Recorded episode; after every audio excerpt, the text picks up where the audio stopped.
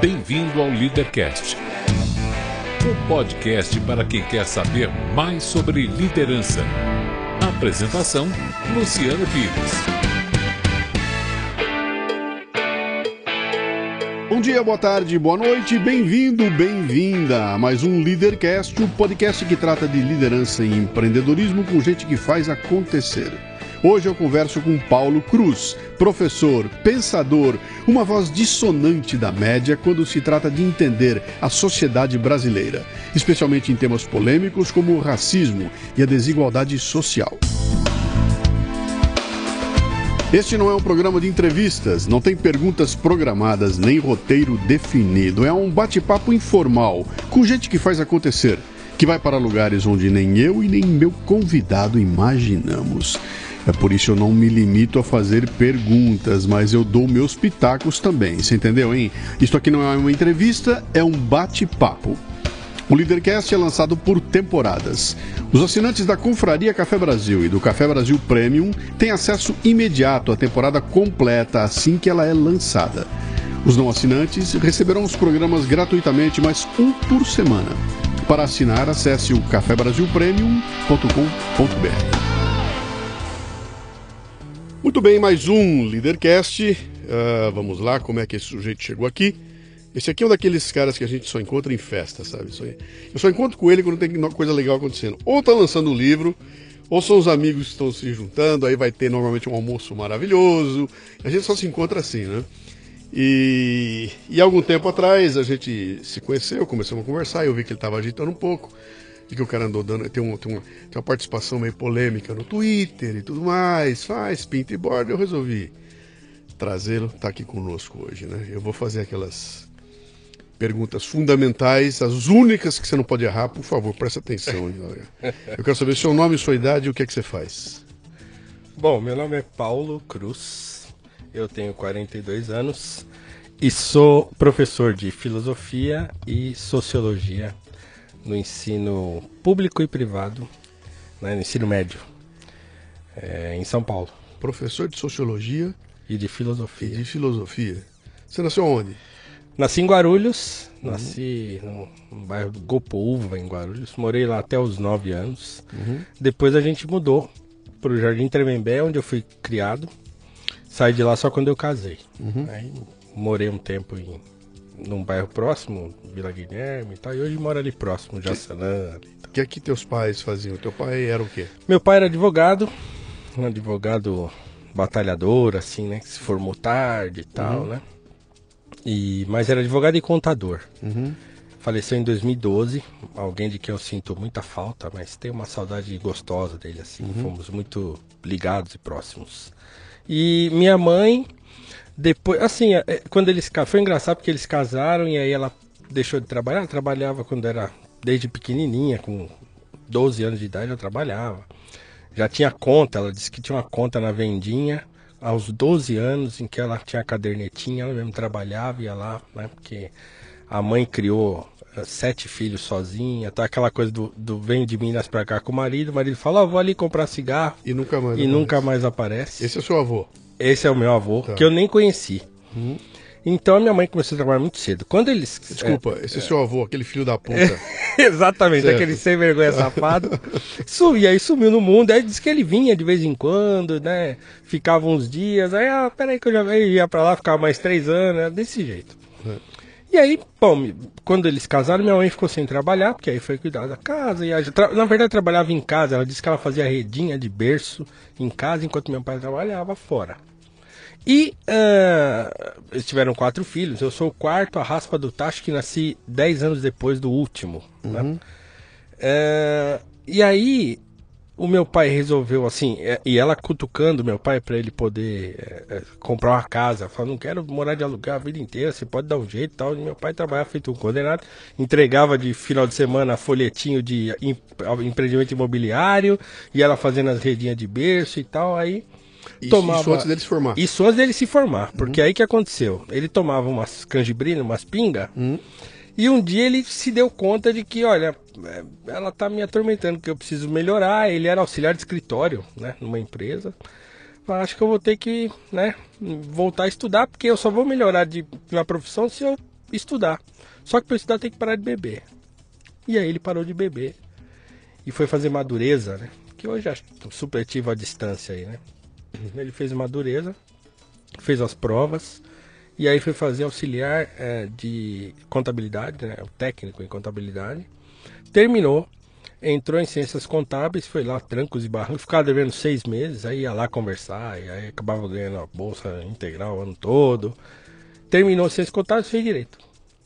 E aí ele começou, porque ele terminou ciências contábeis e falou, ah, mas eu queria trabalhar para mim. E aí ele acabou emendando, fez direito. Fez direito. Se formou em direito, que ano era isso mais ou menos? É década de 70? 79, acho que ele se formou em direito. 79. Então, é, eu tinha três anos, quatro anos. Em Guarulhos. Em Guarulhos, é. Na FIG ele se formou. E aí, como ele montou um escritório pequenininho em Guarulhos, uhum.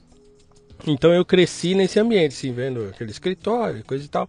Os meus pais separaram, eu tinha oito para nove anos, mas ele sempre foi muito presente, então eles né, combinaram que ele não ia desaparecer. Sim. Mas eles ficaram muito amigos depois, assim. Meu pai ficava mais na casa da minha mãe do que na casa dele.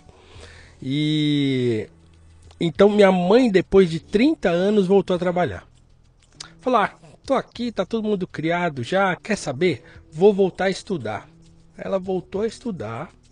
Com que, ela, 50 anos de idade? Ela, ela tinha. Né, ela, nessa época ela não tinha ainda. É, talvez tivesse já quase 50. Uhum. Ela voltou, fez supletivo do ensino fundamental e tal, aí falou, fez o ensino médio. Falou, ah, vou fazer um curso de instrumentação cirúrgica. Uhum. Aí fez instrumentação cirúrgica, aí emendou, fez auxiliar de enfermagem. E aí, quando ela tinha 57 anos, 56 que ela terminou, ela prestou um concurso, passou. Aos 57 ela voltou a trabalhar. Que legal, cara. Pois é, trabalhou e se aposentou agora, com 70 e pouquinho, ela parou de trabalhar. Uhum. Então voltou. Na área da saúde. Trabalhou na área de saúde. É, enfermeira. Aí depois passou, foi muito engraçado, porque passou um tempo, o, o curso de auxiliar de enfermagem seria substituído pelo técnico. E aí os auxiliares fariam uma, uma atividade subalterna, digamos assim, né? Uhum. Ela falou, o quê? Nada disso. Aí ela arrumou uma escola de freira perto de casa, que tinha um curso técnico de enfermagem, e foi lá fazer o curso técnico e falou, uhum. eu não vou fazer curso de atendente. Uhum. foi lá, fez o curso técnico e aí começou a trabalhar como técnico em enfermagem até se aposentar. Hoje está lá aposentado. Puta, que delícia, cara.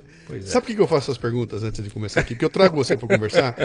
Aliás, você não. Qualquer pessoa que eu ponha para sentar e conversar comigo, a primeira parte é assim: quem é seu pai, quem é sua mãe, o que, que eles faziam, onde eles vieram. Porque isso dá pra gente uma, uma ideia de, de o que, que formou você, né? Sim. Eu acabei de entender tudo, cara. É. Eu não conhecia nada. Acabei de entender essa tua, essa tua essa tua birra com essa questão de vitimismo e tudo, porque se, se o que você não teve na tua vida foi exemplo de vitimismo. Você vê teu pai e tua mãe. Pô, essa do teu pai, cara, eu preciso melhorar na vida, só vou conseguir estudando e tem que parar de beber e vou fazer. Exatamente. E vai e faz. É. Bom, para você que não está ouvindo a gente aqui não conhece o Paulo Cruz, ele e evidentemente o pai e a mãe dele são negros. Então ele está falando de um negro se formando em direito nos anos 79 em Guarulhos, né? Então tem, tem mais um componente para a gente botar mais um pouquinho de, de, de, tempero nessa nossa conversa aqui, né? Mas muito bem. Você olhando os dois, você decide fazer o que da vida. O que, que o o que, que o Paulinho queria fazer quando crescesse, cara? É, então, é, como eu era é, muito mais novo do que os meus irmãos, né? Então uhum. tinha três irmãos já, eles um ano de diferença cada um, e eu dez anos mais jovem. Então eu cresci numa família de gente mais velha. Uhum. Então eu amadureci muito cedo. Então aos 13 anos eu já trabalhava com ele, com meu pai. Sim. Então eu, todos nós fizemos isso, certo? Saía da escola, passava em casa, almoçava, ia pro escritório, pegava o trabalho. Uhum. E meu pai era assim, né? Ah, é, precisa ir lá no Fórum de Pinheiros. Aonde é? Eu não sei, eu só sei de carro. De ônibus eu não sei ir. Se vira. Eu acho que sai um ônibus de tal lugar. Aí ele lembrava, toda vez ele lembrava daquele livretinho que hoje eu herdei dele, esse livretinho do Mensagem a Garcia. Sim, sim, pois sim, é. sim. Eu tenho lá, tenho esse livretinho lá em casa. Sim entregava uma mensagem pro sujeito, ele tinha que entregar e ele não queria saber. Sim. Então, toda vez ele falava isso, mensagem a Garcia, eu não sei, mas eu vou fazer. Se vira. Então a gente botava uhum. o envelope debaixo do braço e ó, conheci São Paulo todinha desse jeito. Você sabia que se você fizesse isso hoje, seu pai ia preso? Ah, pois é. pois é. Aos 13 anos, eu conheci É. tudo, assim. Com Que 14, 15 anos eu conhecia tudo, São Paulo e tal. E o meu irmão Adilson, que é o que vem logo né, depois de mim, ele gostava muito de eletrônica. Então ele tinha em casa assim um laboratório no, no, no fundo, na edícula, no fundo tinha um laboratório cheio de tranqueira e tal, né? E aí ele começou, foi estudar, fez técnico e tal. Ele nem terminou de, de- de se formar, ele foi se formar quase junto comigo. Porque aí depois ele, ele já trabalhando, eu meio sem saber assim o que eu queria fazer, eu falei, ah, vou fazer eletrônica também. Mas eu fui no embalo dele, né? Meio no embalo assim e fui fazer. Né? Terminei lá o ensino hoje que é o fundamental, né? O- E já é- fiz é- o técnico em em eletrônica. eletrônica. Isso. Você fiz é- o médio. Você é formado técnico de eletrônica? Isso, é a primeira aqui formação. que somos dois, tá Ah, é? bom? É, eu também sou técnico em eletrônica. Pois é, aqueles quatro anos É. e tal. Então fiz. Aí meu irmão, que não tinha se formado, ele voltou a estudar.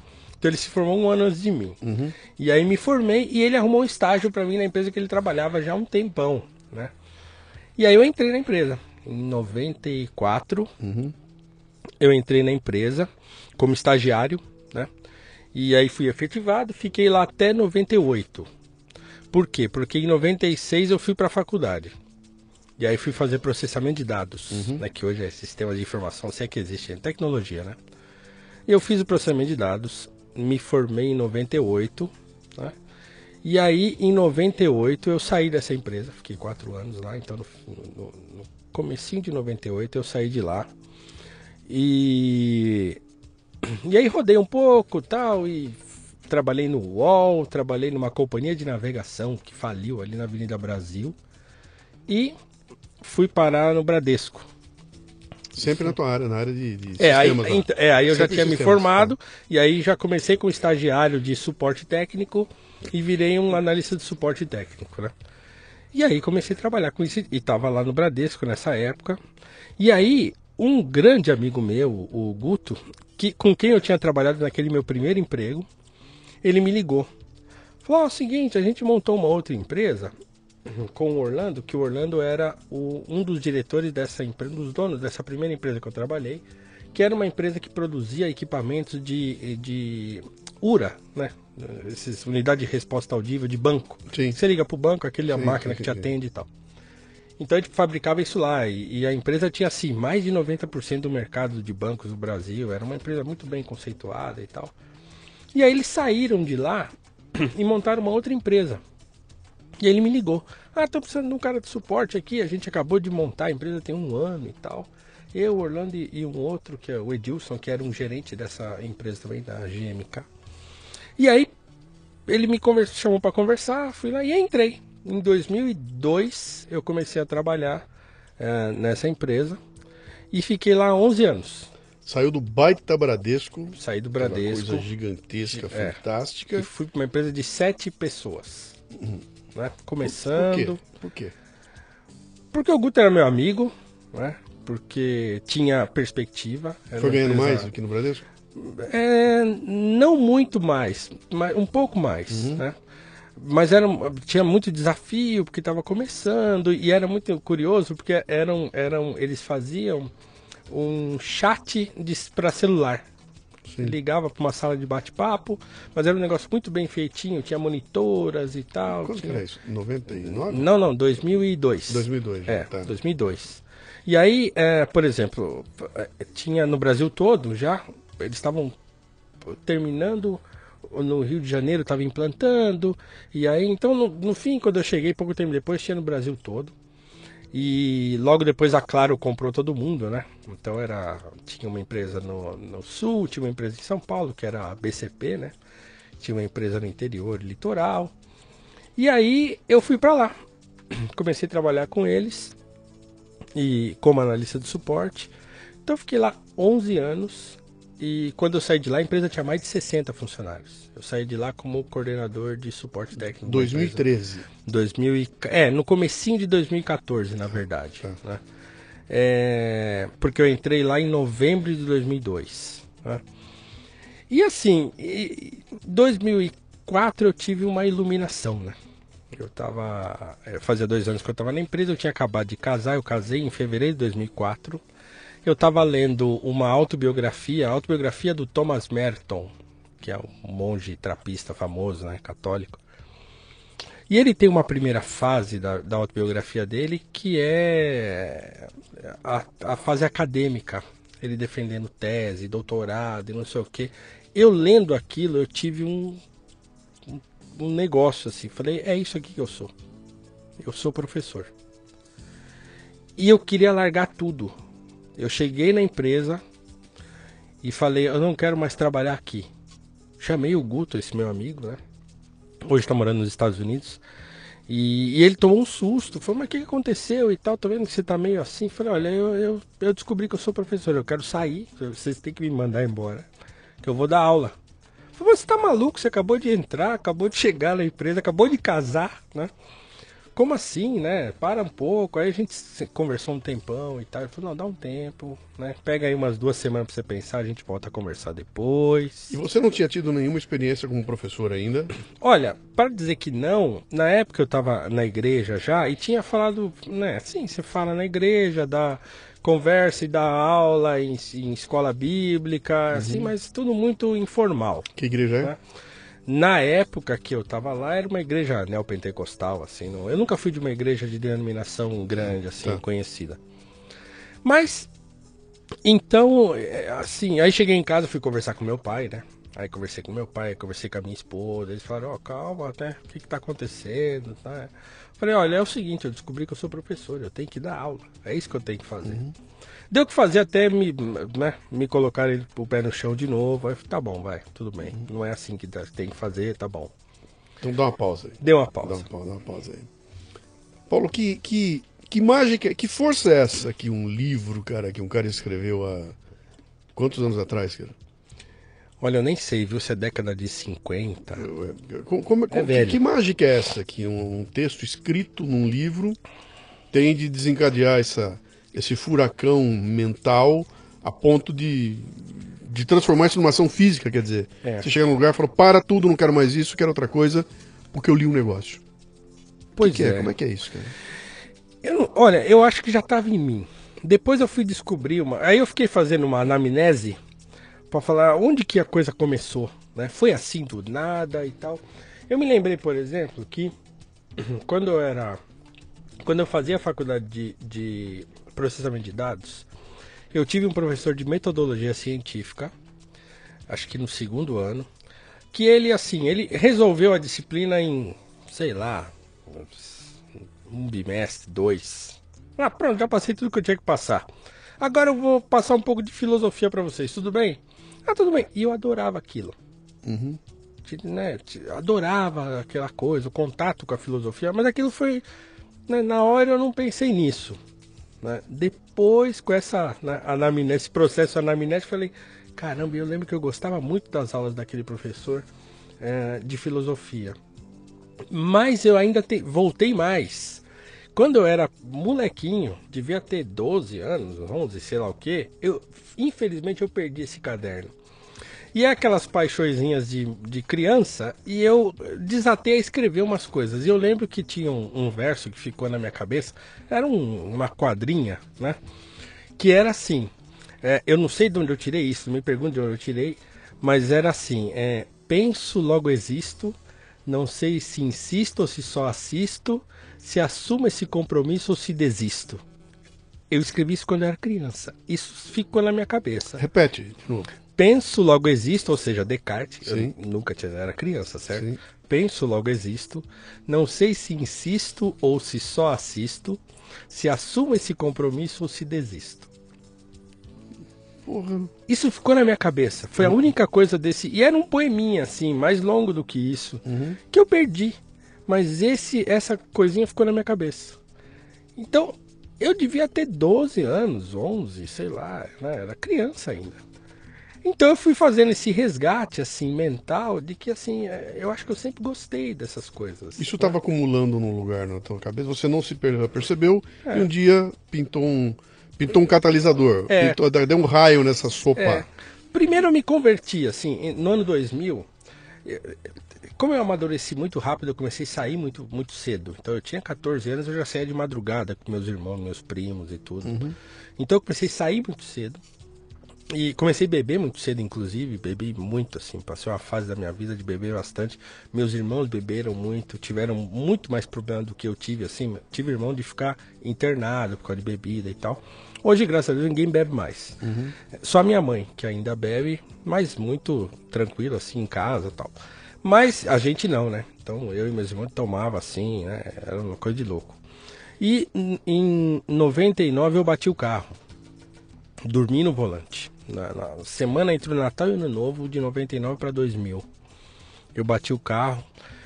E aquele dia eu falei, ó, hum, eu acho que eu não posso beber mais não. Né? Se eu acabar morrendo com esse negócio, não dá mais. Então eu parei, resolvi parar de beber. Eu estava muito mais gordo, eu tinha quase 100 quilos. E resolvi parar de beber tomei lá uns negócios para emagrecer, emagreci e tal. E, e, e, aí eu tava meio injuriado. Falei, ah, eu vou na igreja. tinha uns amigos de infância que estavam numa igreja, uma igreja pequenininha de bairro, chamada Missão Atual em Cristo. Falei, eu vou lá. E fui, e fiquei. Né? Não tive aquele negócio de, ai, vai lá na frente. Fiquei lá. E depois no tempo já tava fazendo um monte de coisa lá e ajudando e tal. E é, eu já li assim bastante quando sei lá, desde uns 12 anos talvez, porque na escola, o primeiro livro que eu li na vida foi Dom Casmurro. Uhum. Eu não li coleção Vagalume, aquelas coisas que o pessoal lia quando era. Monteiro porque Lobato, eu não, É, né? porque eu não gostava de ler. Sim. Mas o Dom Casmurro me caiu nas mãos por causa de uma prova que tinha que fazer na escola, acho que eu estava na sétima ou oitava série. E, e aí, eu, aí eu me encantei com aquilo. Traiu ou não traiu, não sei o que, fiquei doido com aquilo. Passou a prova, eu não tinha acabado o livro ainda, mas eu continuei lendo, terminei. E daí eu comecei a ler uma coisa ou outra, li Paulo Coelho, aquelas coisas e tal. Quando meu pai descobriu que eu, que eu tava assim, gostando de ler, ele nunca me forçou, mas ele sempre falava de livros. Meu pai foi tutelado por um italiano no primeiro emprego dele, é, um homem chamado Mário Galvanese, né, que já faleceu também e tal. E ele falava desse homem o tempo todo. Porque ele era um, né, um pretinho office boy do sim, Sesc, quando sim. o Sesc estava começando. E esse Galvanese meio que tutelou ele, assim, ensinou para ele tudo que tinha de bom na vida. Ele disse que esse homem era cantor lírico, era poeta, era um boêmio, né? E, e, então ele ficava contando essas coisas pro meu pai. Meu pai ficava falando assim: olha, uma biblioteca que se preze o Galvanese dizia, olha, tinha que, tem que ter Alexandre Dumas, tem que ter Tolstói, tem que ter Cervantes. Então meu pai vivia falando isso, eu pequeno ficava escutando ele contando essas histórias desse tal de Galvanese. Ele disse que a primeira vez que ele saiu com a minha mãe, eles foram num restaurante, ele pediu lasanha verde, e ele disse que ele nem sabia o que era. Uhum. Falei, o Galvanese falava, então eu fui imitar o Galvanese, é. porque era bom. Uhum. Né? Então ele sim, ele teve uma formação cultural e intelectual muito centrada nesse Mário Galvanese. Meu pai era um homem de uma cultura é, invejável, assim, para os padrões brasileiros, né? Então, quando ele percebeu que eu estava gostando de ler, então ele ficava me, né? Aí um dia ele foi para mim, você tem que ler um livro que chama O Egípcio, do Mika Waltari, né? Acho que é uhum. finlandês, eu não lembro agora. E aí eu falei para ele, mas qual que é? Aí ele me trouxe o livro, né? E era um livro de mais de 600 páginas. Eu falei, eu não vou ler isso. Uma edição de 1948, se eu não estou enganado. Eu falei, não vou ler. Tá esse livro todo amarelo, as páginas assim amarelas desse jeito. Não vou ler. É muito grosso, as pessoas vão ver eu lendo isso na rua, vão pensar o quê? Que eu estou lendo a Bíblia na rua? Não, não vou ler. E ele ficou insistindo, não, você tem que, se você ler uma página disso aqui, você não para mais. E aí ele insistiu tanto que eu peguei o livro para ler e foi mesmo. Eu li uma página do egípcio recomendo a todo mundo que leia. Uhum. É uma saga impressionante, não sei se você conhece. Não conheço nunca. Pois é, é impressionante. Uma tradução do José Geraldo Vieira, belíssima tradução. E aí eu peguei, li uma, não consegui parar mais. E aí li o egípcio e tal. Então a minha qualidade de leitura foi aumentando, uhum. né? Então, quando eu me converti, eu já lia relativamente bem, assim, bastante. E aí eu comecei a direcionar um pouco mais minhas leituras para teologia, porque eu queria entender essa coisa de cristianismo e tal, porque eu nunca tinha tido assim, não tive uma formação, difícil primeira comunhão. Como é que é me converter? Quando eu me converti, é, é o quê? É, ao cristianismo, ao protestantismo, digamos assim, tá. né? Porque eu não tive uma formação católica, fui batizado quando criança e só. Então Sim. não ia à missa. Eu ia com meu pai de vez em quando, mas minha família nunca foi assim, aquela coisa católica mais. O meu pai era mais do que minha mãe. Né? Só que como eles eram separados, então eu não acompanhei isso muito de uhum. perto, assim, né? Então, quando eu comecei a igreja, e, e uma igreja evangélica, e, e aí eu falei, bom, então eu quero entender isso aqui. E comecei a ler teologia. E li muita teologia, comprei um monte de coisa tal. E da teologia eu passei a ler filosofia. Né? Isso depois do ano 2000, assim. Comecei a ler bastante coisa e tal. Então uma coisa foi puxando a outra, foi puxando a outra. E aí cheguei na filosofia. Comecei a ler filosofia. E quando foi que eu tive essa iluminação aí lendo Thomas Merton em 2004, mas eu só fui voltar para a faculdade em 2009. É, então em 2000 Você resolveu é, fazer eu resolvi fazer filosofia. Filosofia. Exatamente. Então, filosofia. É, eu, eu, esperei um pouco porque nesse meio tempo de 2004 até 2009 eu comprei um apartamento e aí tive que falei, ah, agora não dá para fazer voltar a estudar e tal, tem que pagar o um apartamento. Quer dizer, aquele povo fez você botar o pé no chão de não tomar uma decisão maluca na tua vida. Mas você não tirou da, da você não tirou da mira o vou ser professor. Não. E aí você começou a se preparar então para isso, né? Já que eu vou ser, deixa eu me preparar para isso. Vou Exatamente. ter um título. É. Tá. Aí eu, em 2009, eu entrei na faculdade de filosofia uhum. e, e fiz. Me formei em 2011. E aí falei, bom, e agora? Aí fiquei naquela, né? Antes disso fui conversar com, com, com os donos da empresa, porque falei, né, sou, sou aqui um, um analista de suporte, um coordenador de suporte, vou fazer filosofia. eu fui conversar com eles, falando, ah, a gente sabe que você gosta disso, vai lá e tal, né? A gente já se conhece há tanto Só tempo. não me enche o saco no boteco, né? deixa eu beber minha cerveja. Não me vem com essas histórias é, de Nietzsche, essas é, coisas. Me enche o saco, pode ficar à vontade. Aí eu fui fazer, era perto, né? Eu trabalhava ali no Metro Paraíso e fiz no IFAI na Vila Mariana. Então era muito tranquilo. Eu trabalhava bastante assim com o celular da empresa, tocava toda hora, aquela coisa, suporte técnico é aquela loucura, né? É, mas consegui cursar, né? Terminei em 2011 e aí fiquei pensando, aula à noite eu não consigo dar porque eu trabalhava o tempo todo, assim, saía da empresa, ia trabalhando pelo celular, chegava em casa trabalhando, era assim, direto. Então eu ficou assim, naquele stand-by, eu meio sem saber o que fazer. Quando foi em 2013, eu saí em férias, mais ou menos em setembro, e fui com a minha esposa e meu filho é, para casa da minha sogra que está morando em Minas tem uns 10 anos. Uma cidade pequena de Minas. E eu adoro ir para lá. É, dá o que fazer para eu voltar quando eu vou. Que cidade é? é chama Nepomuceno. Uhum. Perto de Lavras. Né? Depois de Três Corações. E aí eu tava lá, né? Na praça tal, né? Aquele clima. Aí eu falei, quer saber? Agora é a hora. Aí eu voltei das férias. O meu pai já tinha falecido, acho que o meu, o meu freio moral. Já, tinha ido, perdeu? Sim. É, eu uhum. falei, bom, voltei das férias. Na primeira. Ainda quando eu voltei, eu fui procurar para ver se tinha alguma coisa de professor. Tal. Aí vi que o concurso para professor do estado estava aberto. Falei, ah, é aqui mesmo. Eu vou me enfiar aqui nesse negócio. Fiz a inscrição. E aí quando eu voltei a trabalhar, acho que uma Você semana já depois... com diploma de... Já, já estava com diploma. Já tinha se formado? Já, já, licenciatura. Quantos anos foram? Três anos? Três né? anos, né? Me formei anos, em 2011, né? Tá.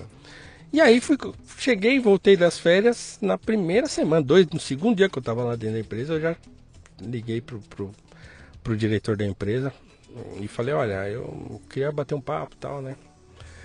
E aí fui conversar com ele. Falei, ah, eu quero saber como é que faz para me mandar embora. Eu quero sair e tal. E e assim, tava tendo um monte de mudanças da empresa e tal. Então eu aproveitei que as coisas estavam mudando. E aí fui falar com ele. Falei, olha, assim, eu não tô mais assim com aquele. Vou aproveitar. Você não tinha passado no. no você não tinha sido chamado ainda no, não, não, no não. concurso? Não, ainda não. Você já contou não tinha nem. Que sair, eu não, tinha, tinha nem prestado ainda é. nada. Eu tinha feito a inscrição só. A prova ia acontecer ainda. Você deu a dimensão do tamanho desse risco, cara, na época? É, dei. O risco que estava correndo? Sim. Com família, com mulher e filho e tudo mais? Dei. Isso foi calculado? É. Sim, não foi absolutamente calculado, porque essas coisas a gente não calcula. Mas assim, há 10 anos eu já estava pensando nisso, certo? Uhum. Então, assim, isso já estava na minha cabeça. E foi exatamente essa pergunta que ele me fez, né? Quando eu sentei com ele e falei, olha como é que faz e tal. Aí ele falou, peraí, mas como assim, né? Você vai sair daqui e aí? Né? Falei, ah, eu vou lecionar. Falou, tá bom, mas o salário que você tem aqui, coisa de ser, né? Como é que vai fazer? Eu falei, olha, se eu pensar, eu já estou pensando nisso há 10 anos. Então, uma hora eu vou ter que fazer isso. E, e aliás, se eu não fizer agora, daqui um pouco vocês não vão me aguentar mais aqui. E aí vocês vão me demitir numa hora que eu não vou estar esperando. Uhum. Então, acho que a gente pode, né? E aí conversamos um tempão, né? Aí ele falou, bom, mas e aí, né? É, como é que você vai fazer? Você vai voltar a estudar? Não vai? Eu falei, olha, eu preciso voltar a estudar e tal, não sei o que. Ele falou, tá bom, dá uma olhada aí, depois a gente senta, conversa mais um pouco e tal. No fim a gente se acertou. Né? Ele falou, fica até fevereiro do ano que vem, ou seja, 2014. A gente te acerta tal, e tudo bem. E aí, em fevereiro, eu saí. Prestei o concurso, né? Foi em novembro a prova. Passei em terceiro ou quarto lugar em Guarulhos. E é, eu escolhi Guarulhos porque eu queria um lugar perto de casa, eu moro perto assim, de, de uhum. Guarulhos, eu queria um lugar perto e, e, e na, no contrafluxo, né? E que eu não precisasse pegar trânsito e coisa e tal, e, e também não tão pertinho de casa para onde eu ter que ir a pé e uhum. poder ir a pé. E aí, é, prestei, aí fui atrás de uma, de uma universidade para fazer mestrado. Sim, mas antes de começar, é, é, isso já assim, nesse final de ano. Mas eu, eu tô tentando achar, eu tô tentando achar, nessa tua loucura toda, eu tô tentando encontrar um, um, um gancho aqui para me, pegar nela. Pera um pouquinho, pera um pouquinho. Você então você sai da empresa no tal do fevereiro, já tendo passado no, no concurso. No concurso seja, e no mestrado. Você, ai, o vestibular do mestrado foi em dezembro. Sim, para o vestibular fazer o mestrado. Mas, mas tudo independente disso aí, você sai da empresa já com emprego Garantido. Exatamente. Legal. Então, esse é um ponto legal. Então, é um ponto. bom, baixou um pouco a ansiedade aqui. Segundo ponto. Na empresa você ganhava 10 e você sabia que ia entrar no emprego agora ganhando 3. Mais ou menos tá essa certo, pro... escala? Era por aí, escala, né? 10 para 3 significa uma redução brutal no teu nível de vida, no teu uma porrada de coisa, né? Como é que você fez, cara? Você preparou? Tua mulher estava contigo nessa? Vai, tô com você, vamos nessa. A gente vai ter que dar uma uma apertada. E não é porque eu vou começar com três para logo mais voltar aos dez. Não, cara. É. Professor não é assim, né? É exatamente. Como é que é? Como é que você trabalhou essa, essa, essa esse lado Bom, da. No fim das contas, assim, é, o próprio Orlando, e esse é o nome dele, ó, alguém a quem devo muito, né, o diretor da empresa lá, assim, a gente conversou bastante sobre isso, né? E ele me deu, assim, um baita de um, de um respaldo, né? Falou, olha, precisa da gente e tal, você me avisa.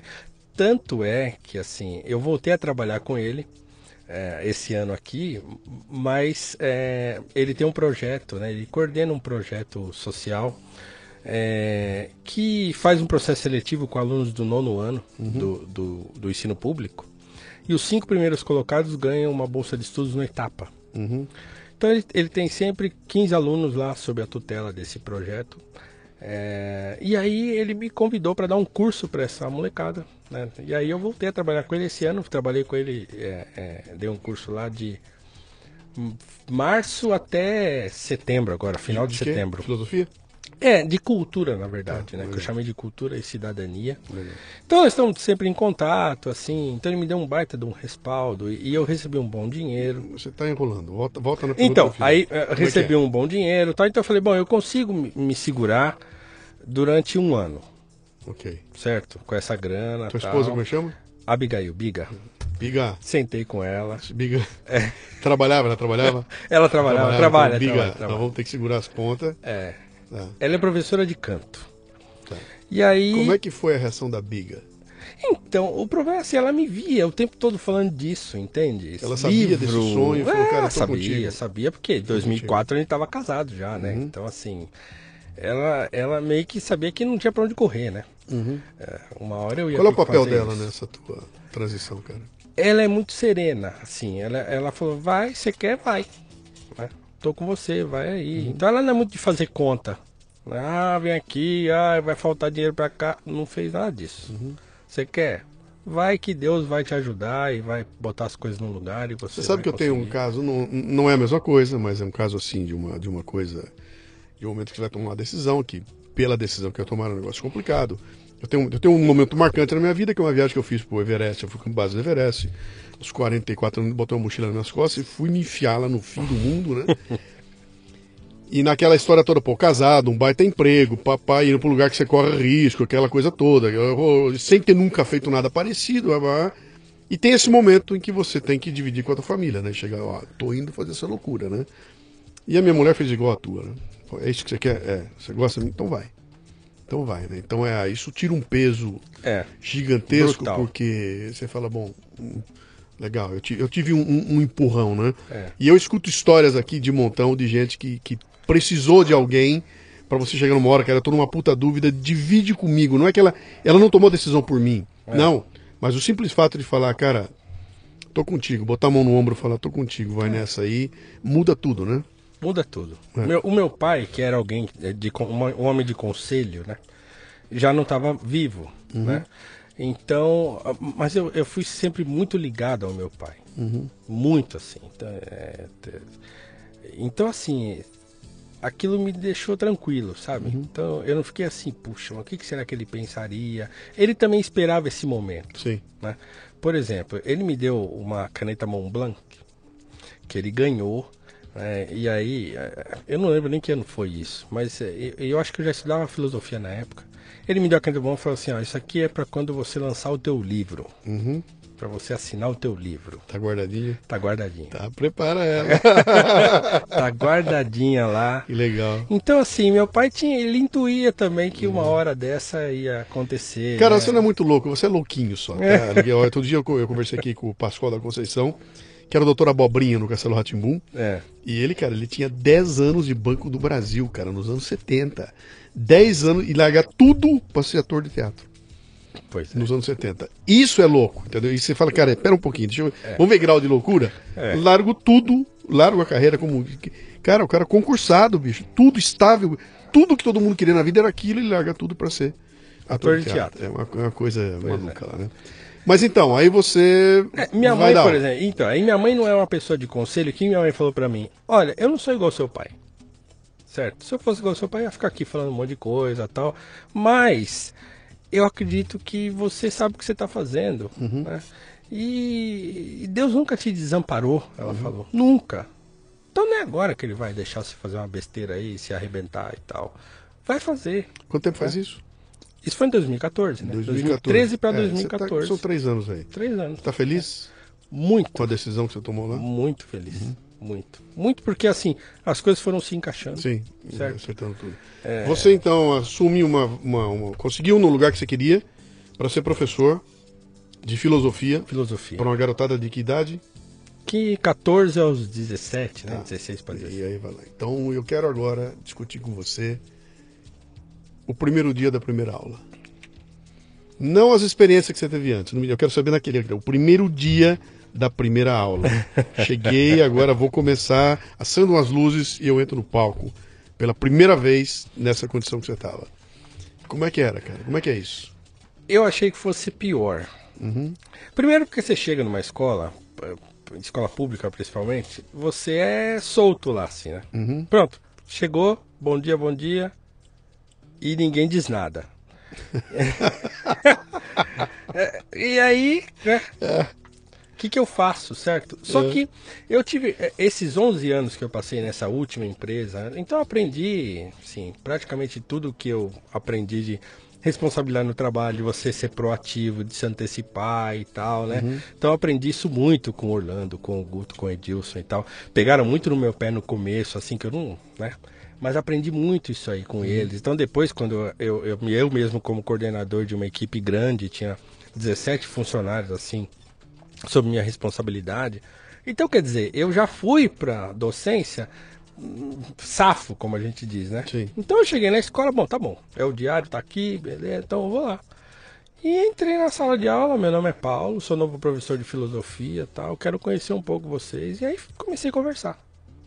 Comecei a conversar com os alunos.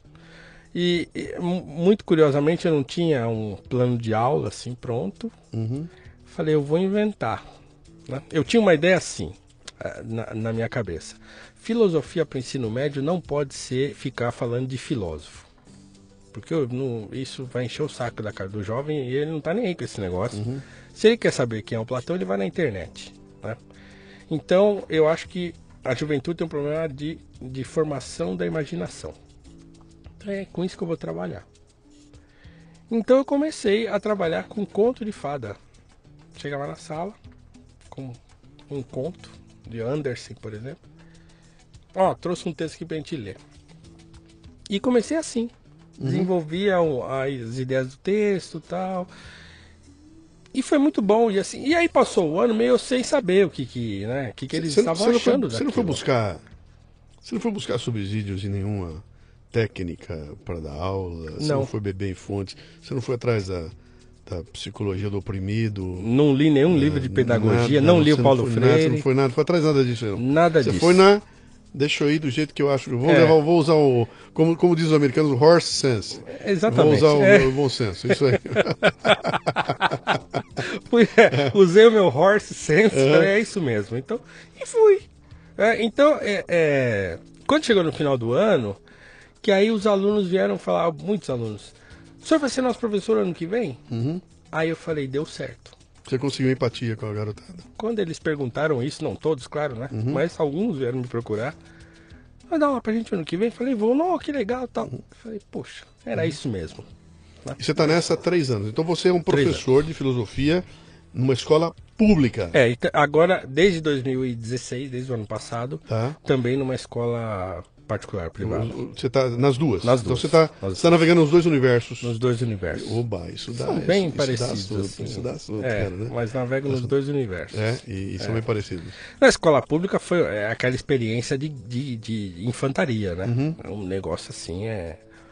É que é aquele negócio, então assim, eu já sou mais velho, então não, não sou um jovenzinho que chega lá, primeiro emprego e uhum. tal. Então assim, e, e, eu gosto muito de jovem. E eu Sim. fui um, um, jovem muito ativo, muito moleque, brinquei muito Sim. na rua, saí muito, conheço muito, eh, de madrugada, essa coisa que o moleque gosta de fazer, Sim. eu fiz tudo. Então, dizer, o teu público hoje é uma molecada de 15 anos de idade, é isso? 15 anos, por aí, né? É, por aí. Tá, então você está assistindo essa, essa, essa geração toda nova que está vindo aí. É, eu me maldito, divirto. Né? Aqueles malditos celular na aula é, o tempo todo, aquilo lá tomando tempo lá. Exatamente. Tá legal. Mas vamos lá, então legal, que a gente já conseguiu compor um, um painel interessante teu aqui. Agora vou começar nas provocações, cara. Pode ser? Vamos lá. Vamos lá. Vamos lá. Paulo, você é preto, negro ou afrodescendente?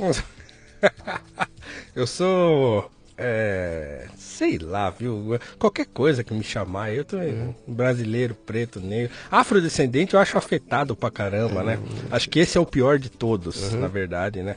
Afrodescendente é um Sabe que eu tenho um amigo pedante que, demais. Tenho um amigo que estudava, não me lembro se era na USP, onde é ele estava lá, na sala de aula dele tinha uns dois ou três estudantes que vieram da África, mas assim, preto da cor dessa coisa do microfone aqui, retinto, sabe? É, é retinto. É, e o cara foi perguntar para eles, cara, falou: "Vem cá, você é o quê? O cara, eu sou preto, cara. O cara estranhou a pergunta.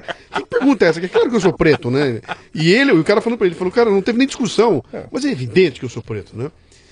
Uh, houve algum momento, e aí vamos voltar lá para os anos 70 e tudo mais, você criança tudo. Houve algum momento em que você de repente despertou em você uma consciência de que uh, o fato da minha cor ser diferente da cor de outras pessoas implica em alguma coisa diferente na minha vida, eu, tô, eu quero buscar você lá atrás, eu não quero saber hoje, lá atrás. De você um dia bater o olho e falar, cara, é, tem diferença, é diferente e isso está implicando em algumas coisas. Aconteceu isso com você? Houve essa consciência? Sim, desde criança a gente percebe assim, né? Então, por exemplo, você é criança, aí tem aquela questão das namoradas, uhum. né?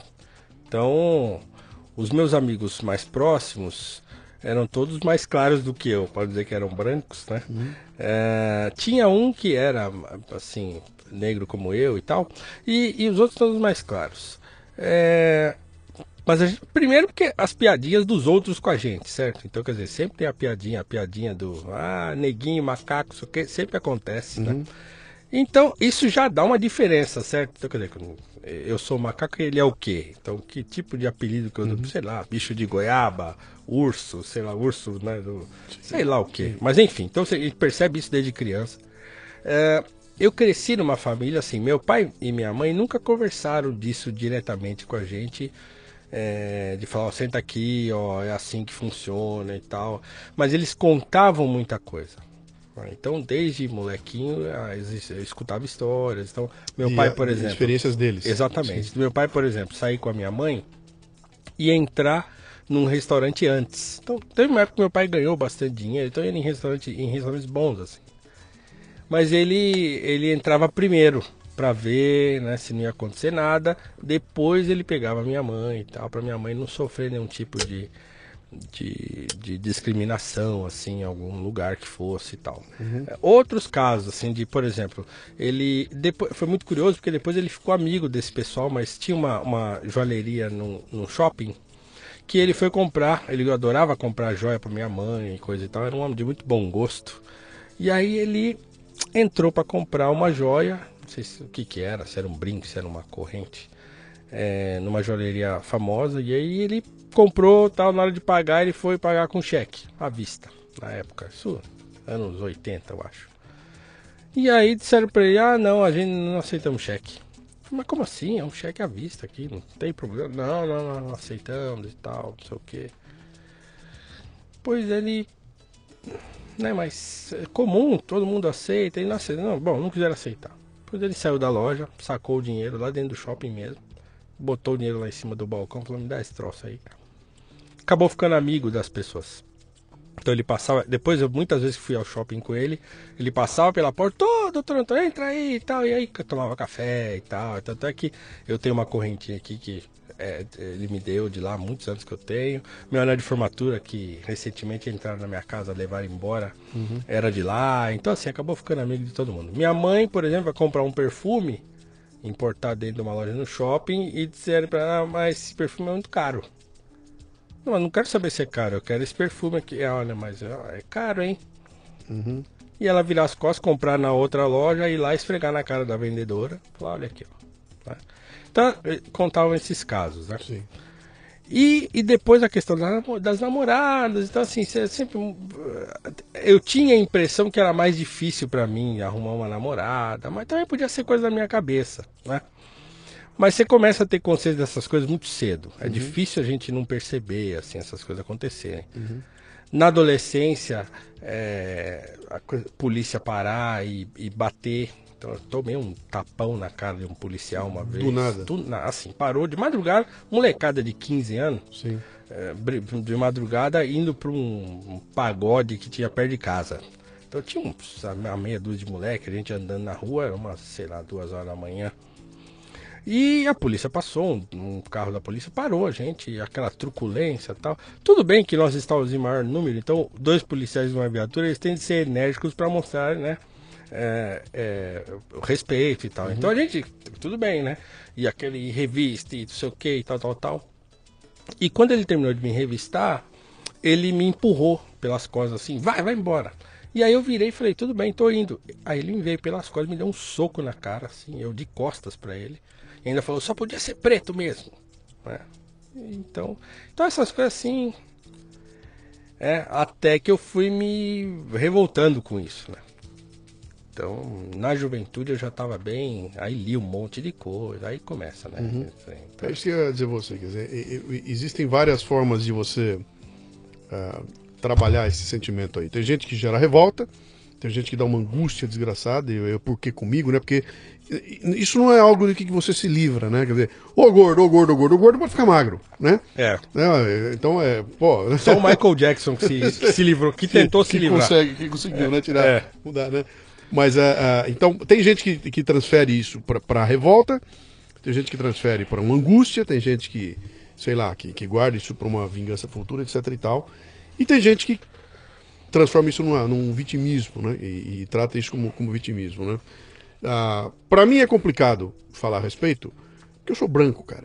Eu, eu não passa pela minha cabeça entrar num restaurante primeiro para verificar se a minha esposa vai sofrer algum. Cara, isso está muito longe da minha experiência. Né? Então, para mim, é, é, fica até difícil a gente falar a respeito, porque é muito confortável, né? É, discutir isso aí, né?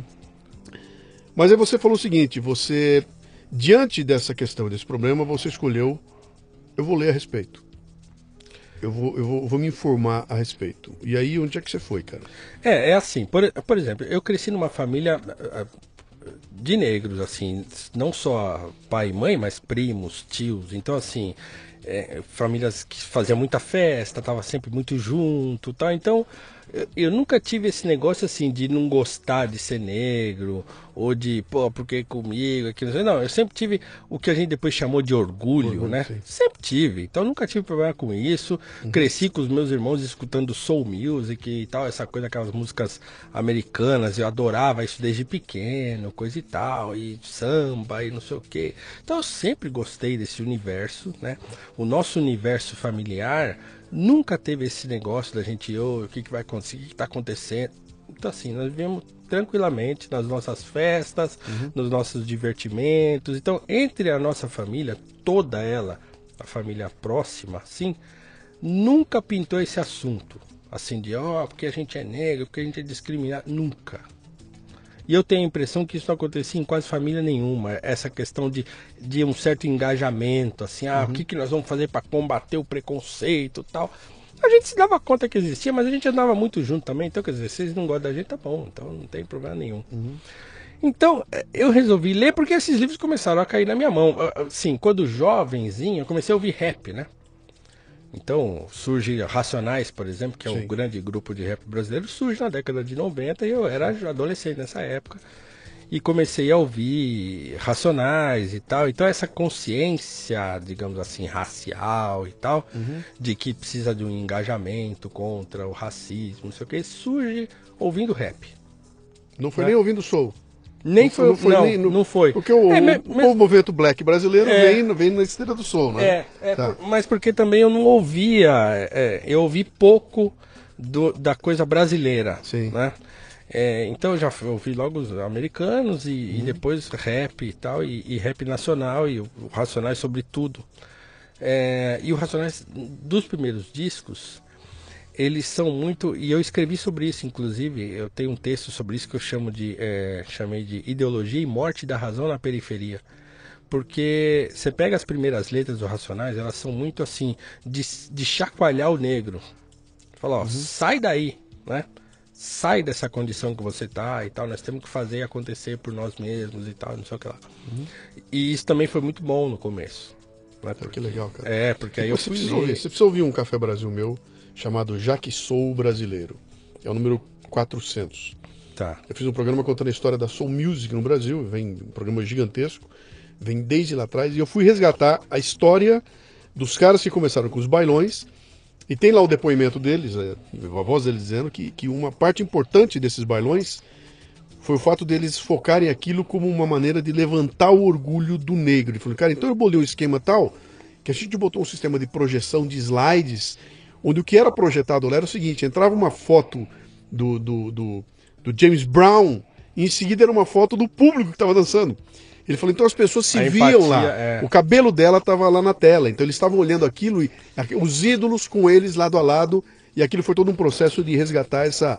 Cara, se é negro, cara, aproveita, tira proveito é. disso, etc e tal, né? Que, que me parece que está parecido com o que o, o Racionais fazia Sim, no começo lá. E eu curti muito esses bailes também, né? Na década de 90, uhum. então já era uma segunda fase. Então, por exemplo, meus irmãos, e aí meus irmãos falaram, eu fui criado nesse ambiente, então meus irmãos curtiram aqueles primeiros bailes, assim, da década de 70 e tal. E, e o, o, famoso Palmeiras, tinha muitos bailes no Palmeiras, aí surge aquelas equipes Chic Show, sim. Zimbábue sim, e tal. Sim, então eles cresceram com isso. Então meu irmão, mas o, o, Adilson foi DJ uma época, tinha disco e colocava aquela etiqueta no disco, carimbava DJ Adilson, uhum. não sei o que lá e tal, tal, tal. Então eu cresci vendo essas coisas. Então eu como um, um, um adolescente de uma família já de, de homens, né? Então, quer dizer, eu vi isso muito cedo. Então, é, e aí eu, eu frequentei a segunda fase desses bailes, né, desses bailes da Chic Show e tal. Então, o que também me deu assim muita referência e tal, porque também era isso aí que você falou. Então, você vai num baile, todo mundo era negro dentro do baile, tinha, uhum. era muito poucos brancos que tinham nesses bailes. Então a gente gostava disso aí, né? Uhum. Então saía aquele monte de gente, tudo negro, isso o quê. Então isso era, foi muito bacana assim para minha formação, né? É, e aí foi disso que eu começo a ler essas coisas. Aí vou ler Martin Luther King, vou ler Malcolm X, vou ler. E aí fiquei lendo essas Mandela, essas biografias todas, eu li. Uhum. E, e, descobrindo assim esse mundo do racismo, digamos assim, né? Do, é, de como isso se, se forma e como, se, como acontece, coisa e tal. É... Até que eu participo de um, de um grupo que, que cria um. Era uma ONG para ajudar refugiados. Isso já, já nos anos 2000, assim.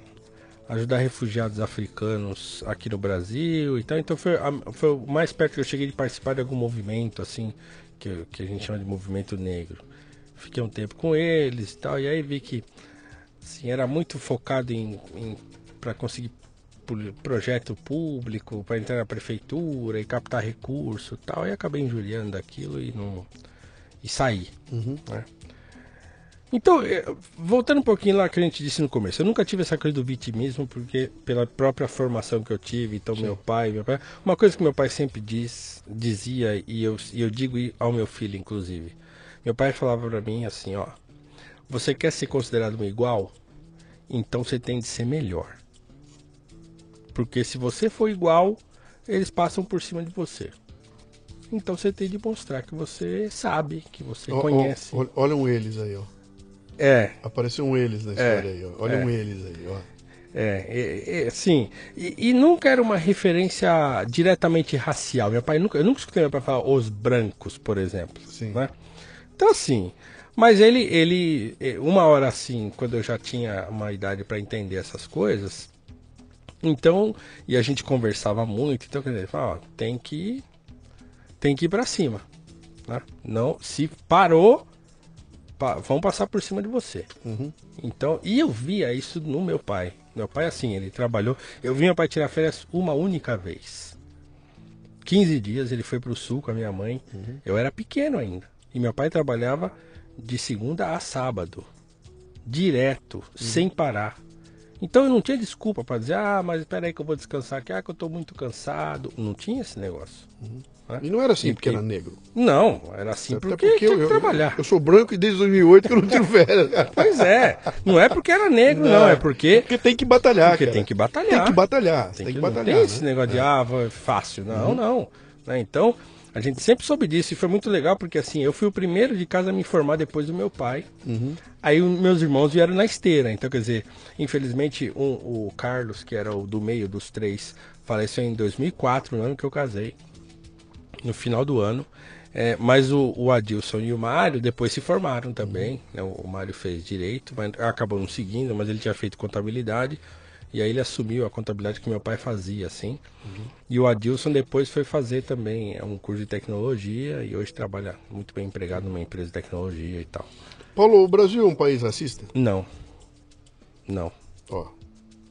Atenção, você que está me ouvindo aí agora. Entendeu? Eu fiz uma pergunta pro Paulo, ele não esperou terminar a pergunta. Eu estava no final da. Tava reverberando ainda. Eu estava falando ista e ele já soltou um não em cima. Ele não esperou terminar. Com uma convicção interessante. Elabora, por favor. O Brasil é um país violento e um país pobre.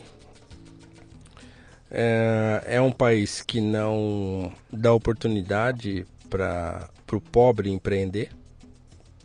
Então, se eu tenho um país em que o pobre não pode empreender, e esse pobre, circunstancialmente, é o negro, então ele acaba afetando indiretamente o negro.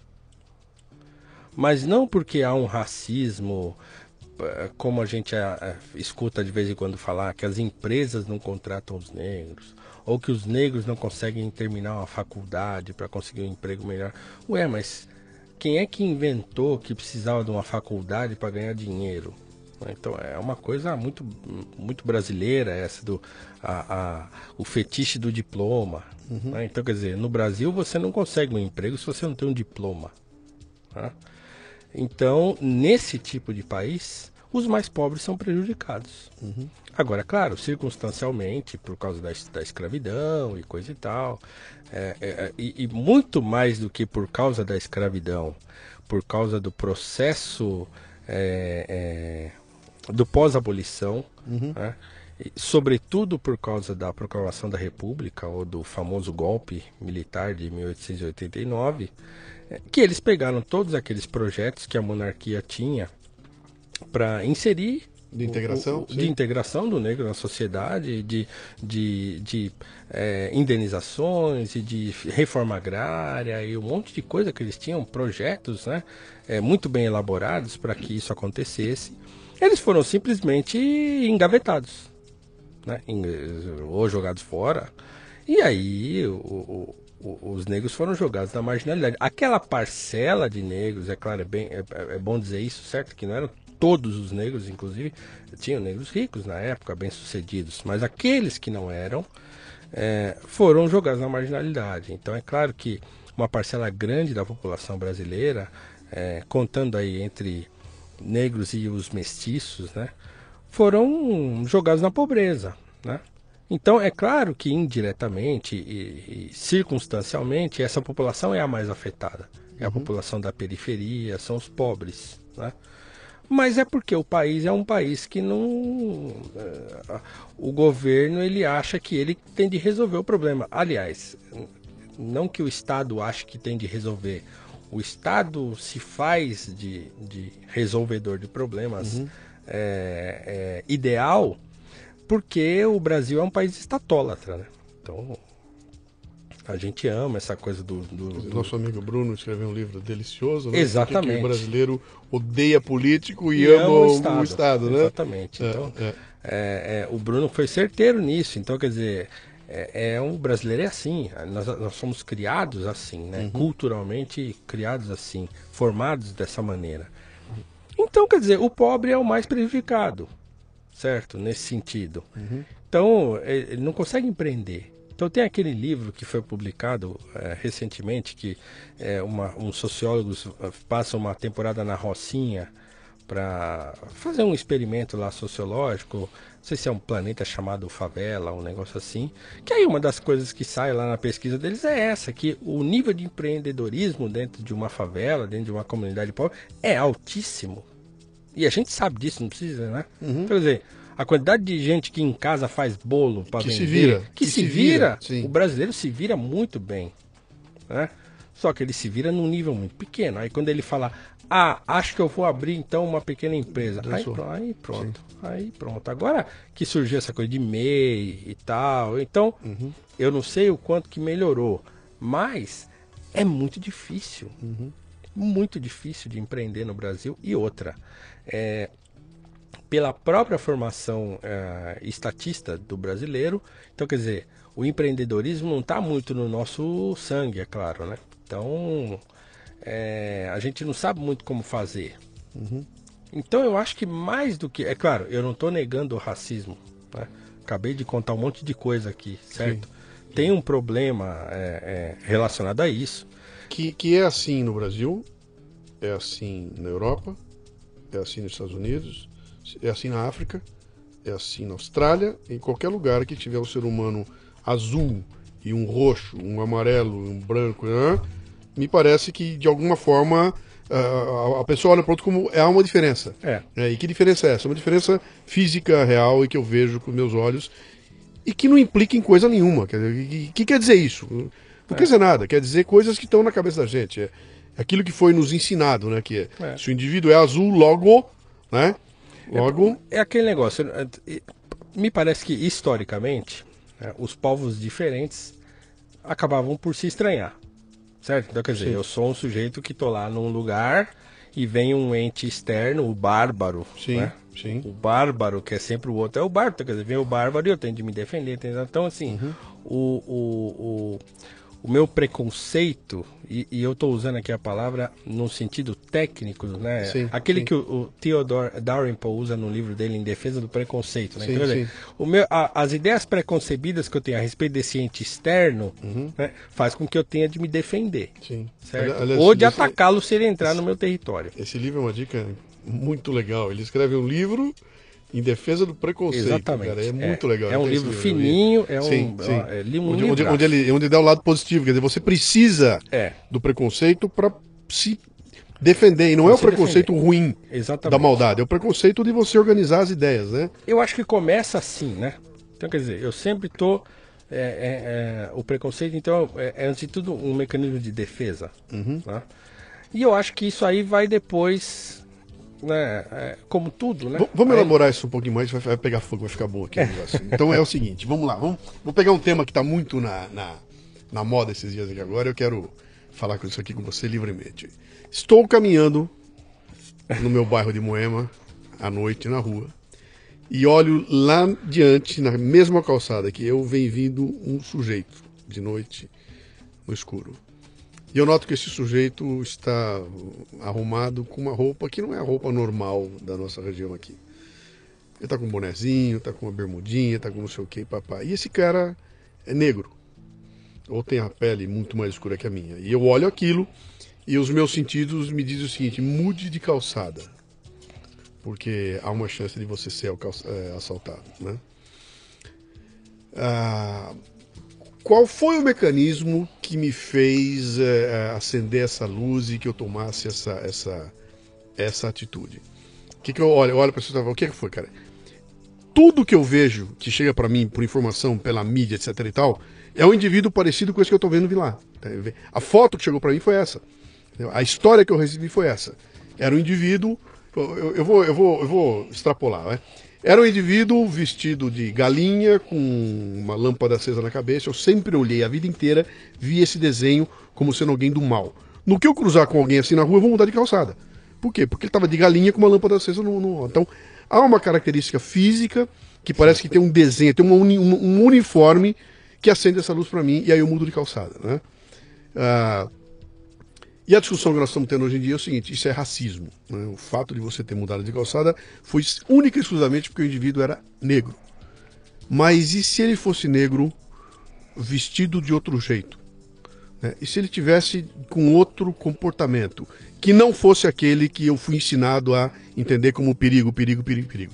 Eu estou voltando para minhas reações animais, tá? Sim. Estou justificando porra nenhuma, só estou elaborando com você. O que, que você acha? O que, que você pensa? Exatamente o que você disse. Então, quer dizer, num determinado momento da minha vida, eu fui muito parado pela polícia. Muitas vezes. Muita... Eu tenho um amigo, Luiz Antônio, há tempo, tempo que eu não vejo, saudade dele. E, e, e, teve uma época, e nessa época a gente saía muito junto, assim. Ele também é negro, bem alto, uhum. né? E ele, ele contava isso, mas muito bravo, que um dia ele foi parado três vezes ali no centro, né? Ali em região da São Bento, ali, da, da é, na Barão de Tapetininga ali, né? Ele foi parado em Angabu. Foi parado três vezes ali, num espaço de minutos. Hum. Então ele estava numa rua, a polícia, para, revista, não sei o que lá, ele vira a esquina, para, não sei o que.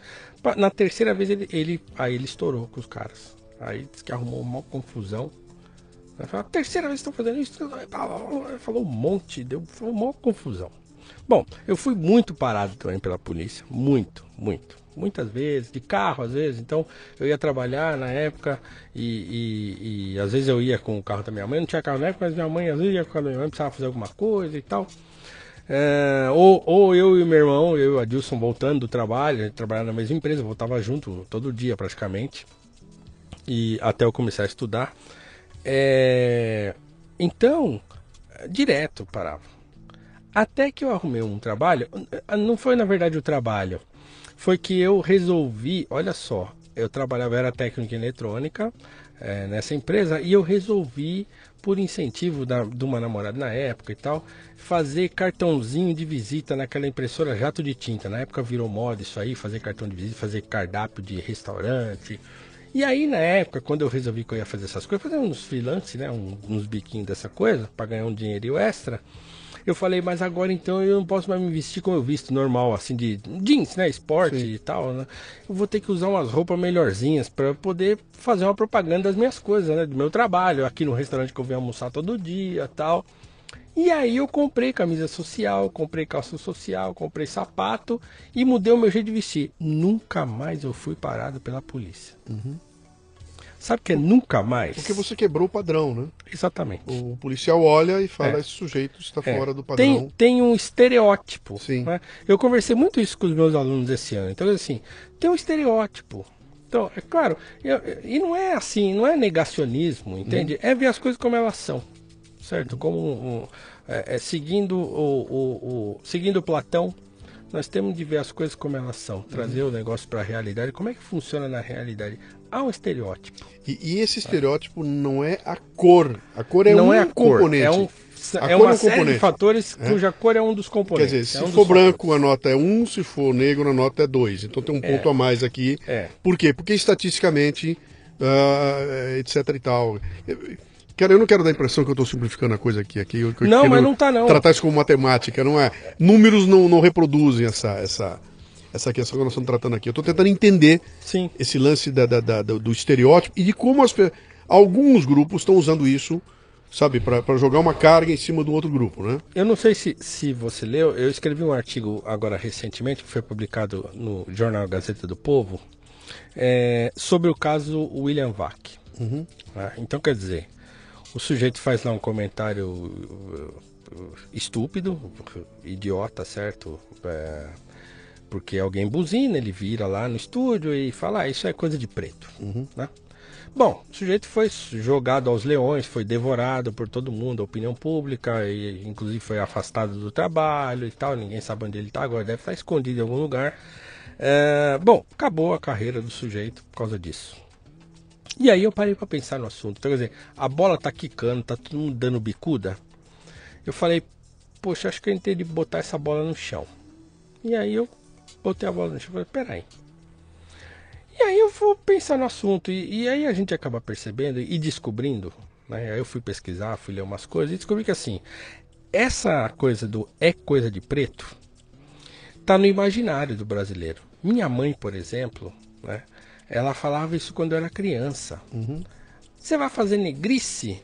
Ela falava, vocês quando fazia coisa errada, ela falava negra isso. Negra falando pro filho negro. Minha mãe, que é mais negra Sim. do que eu, fazendo negrice. negrice. Então, Sim. quer dizer, minha mãe está sendo racista, ou porque ela não tem consciência da sua raça. Não é isso. É uma coisa que estava no imaginário do brasileiro, mas porque é algo histórico. Então, claro, voltando lá ao pós-abolição, né? Os negros ficaram na marginalidade. Uhum. E aí eles passaram a fazer o quê? A beber, a ficar pela rua, Sim. a ficar fazendo bagunça na rua. até, até porque qual é a alternativa? Não tinha outra coisa para fazer. Sim. Certo? Então, todos os sociólogos que, que falam disso, que falam do, da, do, do, problema do negro brasileiro, Florestan Fernandes, que escreveu muito sobre isso, ele fala isso aí, uhum. em mais de um livro, inclusive. Olha, os negros foram jogados na marginalidade, então muitos ficavam bebendo, muitos ficavam pela rua, fazendo arruaça, bagunça e não sei uhum. o quê. Então, quer dizer, é claro que aquele que não tá. Que é, o jeito que estava olhando aquilo de longe, olha lá, tá vendo? Esses pretos ficam aí na rua bagunçando. Então virou.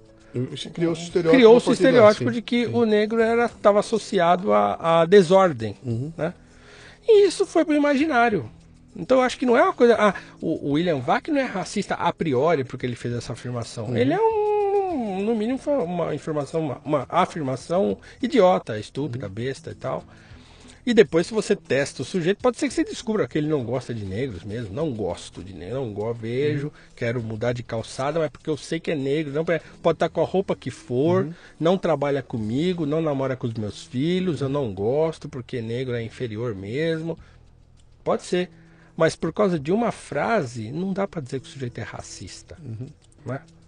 Então foi, eu escrevi um artigo falando isso. Então, quer dizer, a frase tem um fundo de verdade.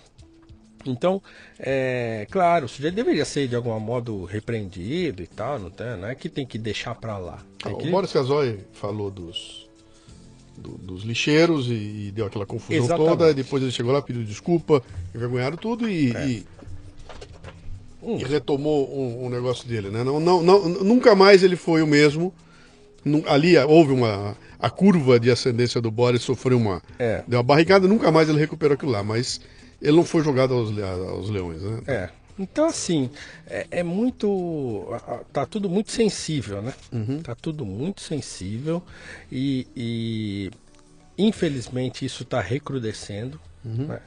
É, essa, essa, era a pergunta que eu ia fazer você aqui na sequência aqui, quer dizer, eu tenho essa impressão, né? eu tenho essa impressão que, que essa coisa da, da, da da, da, criação de lados opostos, de pobre contra rico, homem contra mulher, negro contra branco. Isso aí.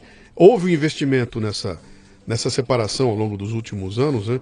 E eu botei um programa no ar hoje, o podcast Café Brasil hoje, o 589, que chama-se uh, A Sociedade da Reclamação, baseado num livro né, de, de 1993, que contava nos Estados Unidos em 93 que já existia um ambiente muito complicado por causa dessa separação que isso ia acabar recrudescendo os ânimos, né?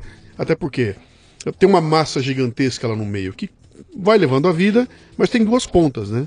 Cada ponta tem a sua, uma militância extrema, que é onde está a encrenca, cara. Essas duas, quando se encontram, dá o que aconteceu nos Estados Unidos lá, né? Sai porrada para todo lado lá, né? E está aumentando a quantidade de gente assim, está aumentando o discurso, está aumentando a mobilização, né? Você tem notado isso com essa garotada de 15 anos que você não. que você dá aula, cara? Não, não. Essa molecada não tá nem aí com... Não tá nem aí. Eles, eles, eles acham esse negócio super esquisito. Você tem negros e brancos na, na sala muitos de aula. Negros, e eles estão altamente brancos, integrados. Muitos homossexuais. Estão integradíssimos. Tá, aliás, brincadeira tem o tempo todo. Então, quer dizer, aconteceu uma coisa muito engraçada. Esse ano que eu estava numa sala dando aula, e aí entrou a mediadora. Né? Era uma nova mediadora da escola, tal, não sei o que lá, uma atribuição lá do Estado, não sei o que. Aí ela entrou. Olha, é muito prazer, eu sou fulano de tal, sou nova mediadora da escola e tal. Então, o que, que faz o mediador? O mediador é aquela pessoa que é, tenta resolver os conflitos entre os alunos, ou quando alguém sofre um bullying, alguma coisa. Na hora que ela falou de bullying, os alunos começaram a rir, falaram, aí um deles falou assim, aí gordão, essa tia aí que você tem que procurar. aí tia, o gordão não vai sair lá da sua sala. E começou todo mundo a rir, o gordinho riu também. É. E pronto. Né? Então, assim, tem, tem o neguinho, ô neguinho, vem aqui, não sei o que, tal, tal, tal. Então, assim, uhum. a escola continua como sempre foi. Sim. Certo? Continua como sempre foi. A, a, molecada ferina como sempre foi, como que eles sempre são. foi. Sim. A molecada ferina como sempre foi, bagunceira como sempre. É tudo igual. Uhum. Né?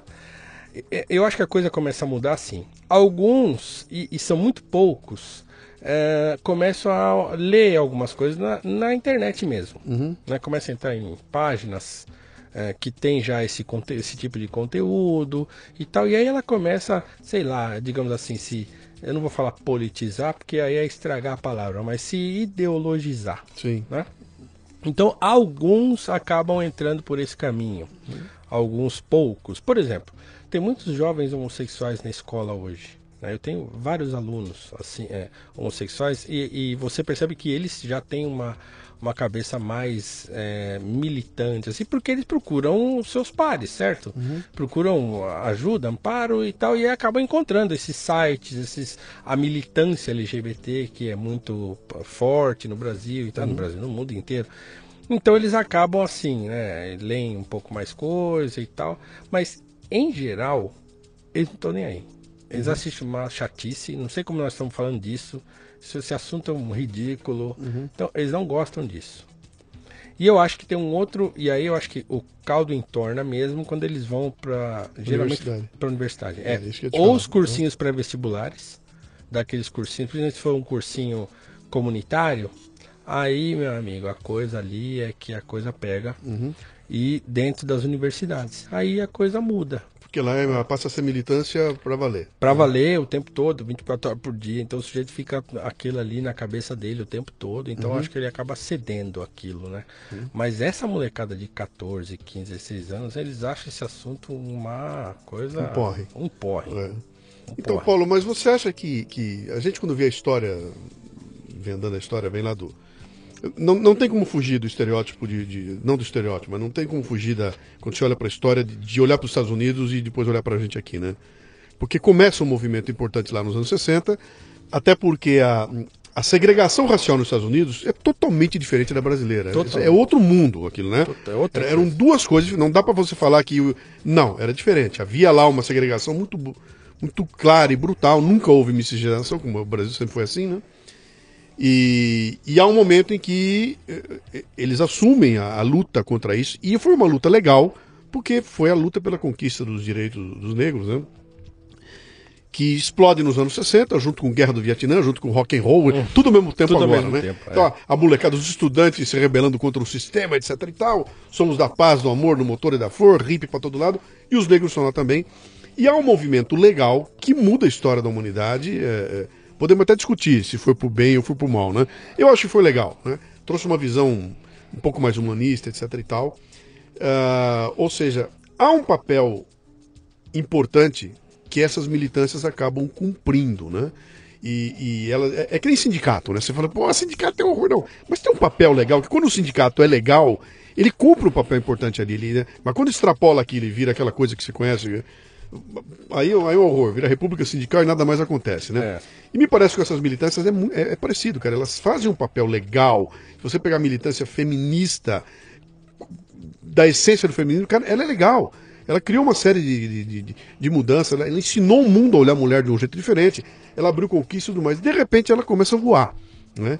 A ponto de chegar para você e falar: Você é homem? Então você é um estuprador em potencial. Sim, mas eu sou seu irmão, continua sendo estuprador em potencial. Cara, eu sou seu pai, também é, porque é homem. Capso! É. Né? E você tem que ouvir isso aí, aí de você se reclamar, né? É. É, é. e com os negros também, que é aquela história. Paulo, eu tô diante de você, quanto eu te devo? Por eu ser branco e você ser negro. É, a dívida histórica. Entendeu? É. Então aí talvez extrapola um pouco e a discussão se perde e estraga o lado bom da discussão. Entendeu? Sim. Destrói o lado bom, que era aquele, cara, vamos discutir a nossa convivência, como é que a gente pode fazer para que ela seja o melhor possível, né? E onde um dos elementos é esse elemento de você combater os indivíduos, os imbecis, que ainda extravasam o seu preconceito sob a forma de discriminação. Esse é um idiota, esse é um boçal, né? Sim. E esse indivíduo tem que ser discriminado. Agora eu não posso olhar para ele e tratar a sociedade toda como se fosse ele. Exatamente. Né?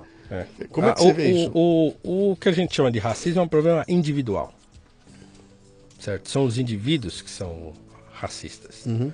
Então, já é uma outra resposta à pergunta se o Brasil é um país racista. Não. Há racistas no Brasil como há racistas em qualquer lugar. Racistas no sentido, assim, de afirmar a existência de raças. Uhum. Então, é, qualquer seja ele. Então, quer dizer, há racistas negros também. É, supremacistas negros também. Que acham que o negro é mais importante do que o branco. Então, você pega, por exemplo, a, a nação do Islã lá nos Estados Unidos, né? É, você lê a autobiografia do Malcolm X, por exemplo, ali o negócio é tão forte que ele conta, por exemplo, que é, eu não sei se hoje ainda é assim, mas eles tinham como doutrina de que o branco era o demônio, uhum. né? uma coisa um, é, metafisicamente um demônio mesmo, né? um, demônio de alma, uhum. é, um agente do mal. Então, é, é, então tem essa coisa do, do racista negro também. Então, eles falam que não. Claro, a militância já criou um monte de subterfúgios para que o seu racismo seja chamado por outro nome. Uhum. Né? É, ou de resposta, né? Ah, não, racismo do negro é uma resposta contra o racismo do branco. Tudo bem, que seja, mas você responde com o racismo também. Então vamos chamar as coisas pelo nome. Uhum. Então, é, é, há racismo de todo jeito. Então, quer dizer, você afirmar a existência de raças, sejam elas quais forem, isso é racismo. Você pode ser racista de várias formas. Então, você pode ser um racista racialista, uhum. aquele que acredita que é uma diferença biológica entre nós, por exemplo. E há o racista, aquele cultural, que é hoje o mais comum. Então, quer dizer, falar, ah, ser negro é identificação com a cultura negra e coisa e tal. Por isso uhum. que fica esse rolo do, do pessoal que não é negro querer ser, ser negro. Tire essa esse... porra desse turbante da cabeça, Exatamente. branco azedo do Exatamente. Cacete. Então começa esse monte de loucura uhum. é, a respeito disso. Mas vai notar o seguinte: nos Estados Unidos, quando a coisa.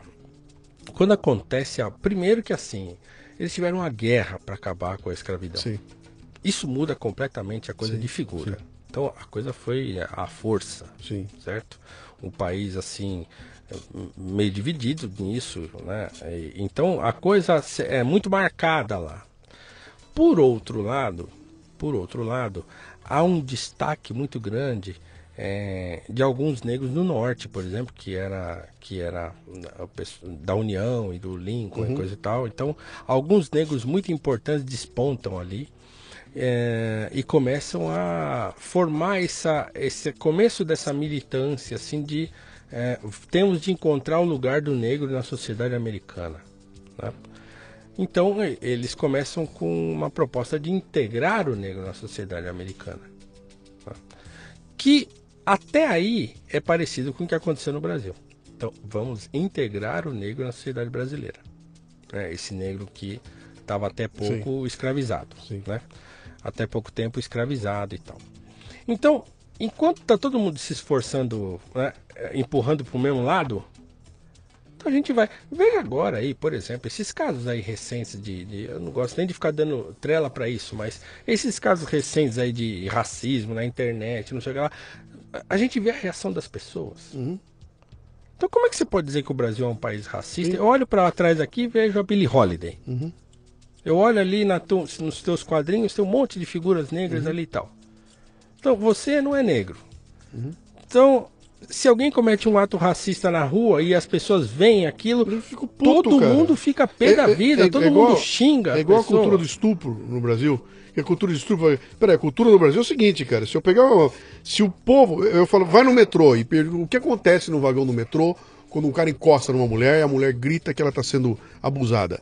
Se a polícia não vier, o cara é morto. É. O cara, então, peraí, a cultura do brasileiro é de matar o, o, estuprador, né? Não é a cultura a favor do estupro, né? Exatamente. né? Até porque você disse que a cultura é, é, é comum para todo mundo, né? É. No caso do racismo, cara, eu, eu, eu, perigo um racista que expresse o racismo, ele vai apanhar na rua. Na rua. Ele vai apanhar. É. Então a pessoa, assim, na, na internet ela é linchada, certo? Uhum. Então, essa moça aí recentemente foram seguir ela no, no Instagram para xingar. Então, ela tem 130 mil seguidores para xingar a moça e tal, não sei o quê. Então, enquanto tá todo mundo indo pro mesmo lado, uhum. então a gente vai equacionando as coisas, porque é, isso só o tempo resolve, não adianta. Não adianta. Eu sei que o movimento negro não gosta de falar isso, uhum. quer dizer, eles não gostam de, do que nada do que eu falo, mas é, sobre tudo isso porque acho que o tempo não vai resolver nada, uhum. porque para eles, claro, a questão é luta de classe, porque virou muito, né, as coisas foram se criou-se uma simbiose entre classe e raça é, nesse movimento negro pós 60, assim. Então tá tudo muito entrelaçado hoje. É difícil desvencilhar a ideia de raça da ideia de, de, de classe, classe, social. Sim.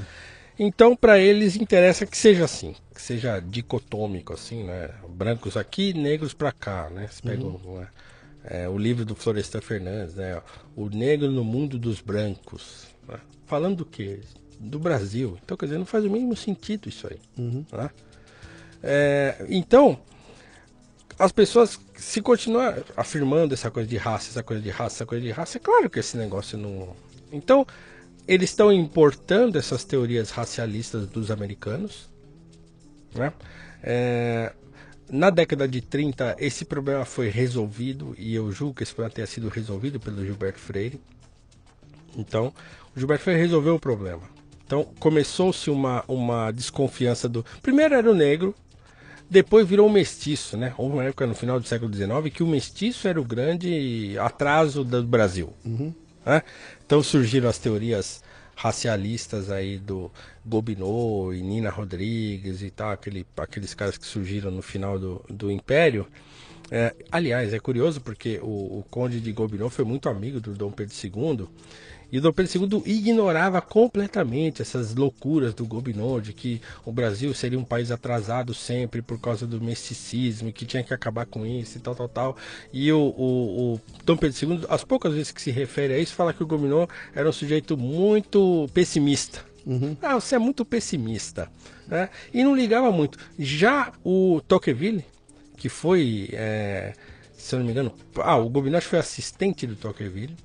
Ele xinga o Gobineau por causa disso, briga com ele, fala: você tá maluco com esse negócio, você tá louco com isso, você não pode falar esse negócio, escrever essas coisas. Então, brigou com ele, ficou com muita raiva, porque era uma loucura. Né? Essa coisa, não, não, isso não existe. Então, o, essas teses racialistas que vão surgindo no século XIX, no final do século XIX, o mestiço vira o grande coisa, todo mundo começa a desconfiar que o mestiço seria um atraso, grandes intelectuais brasileiros embarcam nessa, né? Então você pega o próprio é, é, Silvio Romero, né? Uhum. Silvio Romero, que é um, um, filósofo brasileiro muito conhecido, muito é, famoso e tal, ele embarca nisso. É, muito curiosamente, é, embarcam com ele também o, o como é que é o nome daqui? Tobias Barreto, uhum. que era negro. Negro, sim. Que era negro. Ele é o primeiro é, é filósofo que traz a filosofia alemã para o Brasil, né? Então, mas ele embarca nessas teses também racialistas e tal. Uhum. Então, assim, tava uma mistureba de, de coisas nessa época.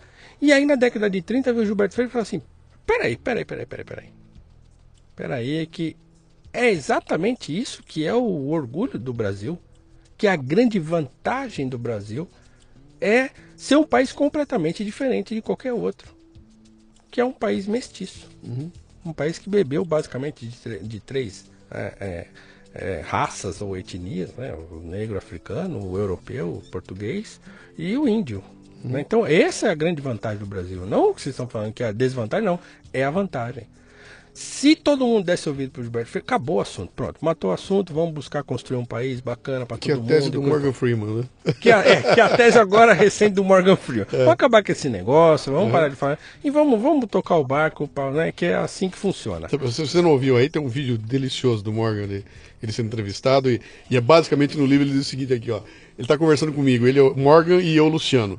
Ele fala, cara, em vez de você me chamar de preto, eu chamar você de branco, me chama de Morgan e eu te chamo de Luciano e tá resolvido o assunto, é, né? É, pergunta pra ele, ah, como é que acaba com o racismo? É, vamos parar de falar nisso. É. Vamos seguir nossa vida é. e tal. Só que, é claro que isso não interessa é, ao movimento, né? à militância que quer permanecer num ambiente de tensão. Então quer dizer, ah, essa coisa da democracia racial do Gilberto Freire é uma mentira e coisa Por quê? Porque eles associam a ideia de democracia racial, que o Gilberto Freire nem inaugura essa ideia, depois ele acaba assumindo, né? Mas eles associam isso à questão econômica. Que é o. Vamos ao começo da nossa conversa aqui. O Brasil é um país racista? não, o Brasil é um país pobre. Pobre. É um país é. pobre. É. No momento que a gente resolver a questão da distribuição melhor das riquezas do país aqui como um todo. É. Ou da, não é da distribuição, da geração de riqueza, para que todo riqueza. mundo possa. Exatamente, da geração possa, de riqueza, é, porque, é. porque também tem essa, né? A, a, as elites brasileiras, a gente tem uma pequena elite muito voraz, uhum. né? É, que não permite que ninguém. Então, quer dizer, a, as grandes elites brasileiras são, são as elites políticas, é claro, isso, isso ninguém precisa. É, todo mundo sabe. Sim. Então, os, a, a elite brasileira é o Estado. Uhum né? e todos os seus tentáculos. Né? Então, o Estado é a elite brasileira. E essa elite não deixa ninguém né, sair para muito longe dele mesmo. Uhum. Né? É uma elite totalitária mesmo. Então o Estado não deixa você se afastar muito dele. Uhum. Ele vai te buscar lá com taxação, com imposto sim, no consumo. Sim. Ele te taxa no consumo. Quem manda aqui sou eu. eu Quem tenho, isso é muito eu. claro. Quem manda aqui sou eu. Exatamente. Então, não assim, inventa moda. Inventa é o 50% de imposto na gasolina. Um negócio que todo mundo usa. Ou no gás de cozinha, que aumentou 60% esse ano aqui. Uhum. E a gente não tem o que fazer. É um monopólio. Vou fazer, vou comprar gás de quem? Não tem. E, e, já li muito, fiquei muito triste com as notícias que já tem gente voltando a usar a lenha, uhum. porque não consegue, porque tem muitos filhos. Um, um botijão de gás é rápido, de 13 uhum. quilos, aquele rapidinho vai embora. Então, quer dizer, uh, e aí como a essa militância, esse clima de tensão importa, porque também aí eu lucro com isso, de certa forma, uhum. e Associa-se a isso a ideia de classe social. Aí os marxistas assumem a causa do Sim. negro, certo? Sim. E o Estado na rabeira de tudo isso, porque o Estado precisa de eleitor. Certo? Uhum. Então, se eu divido todo mundo, eu tenho eleitores em setores diferentes, eu posso trabalhar. Eu dou, dou, dou, dou uma, dou um docinho para um, dou uma balinha para o outro, dou um Exatamente. negocinho aqui e eu tenho todo mundo sob controle. Eu tenho não. todo mundo sob controle. É. Então, a, a determinados grupos de pessoas, importa que seja assim. Uhum. Mas não é assim na rua. Não é assim de fato. Não é assim entre os vizinhos. Acontece muitos casos de racismo no Brasil, uhum. de, de, discriminação de cor no Brasil. Muitos casos. Uhum.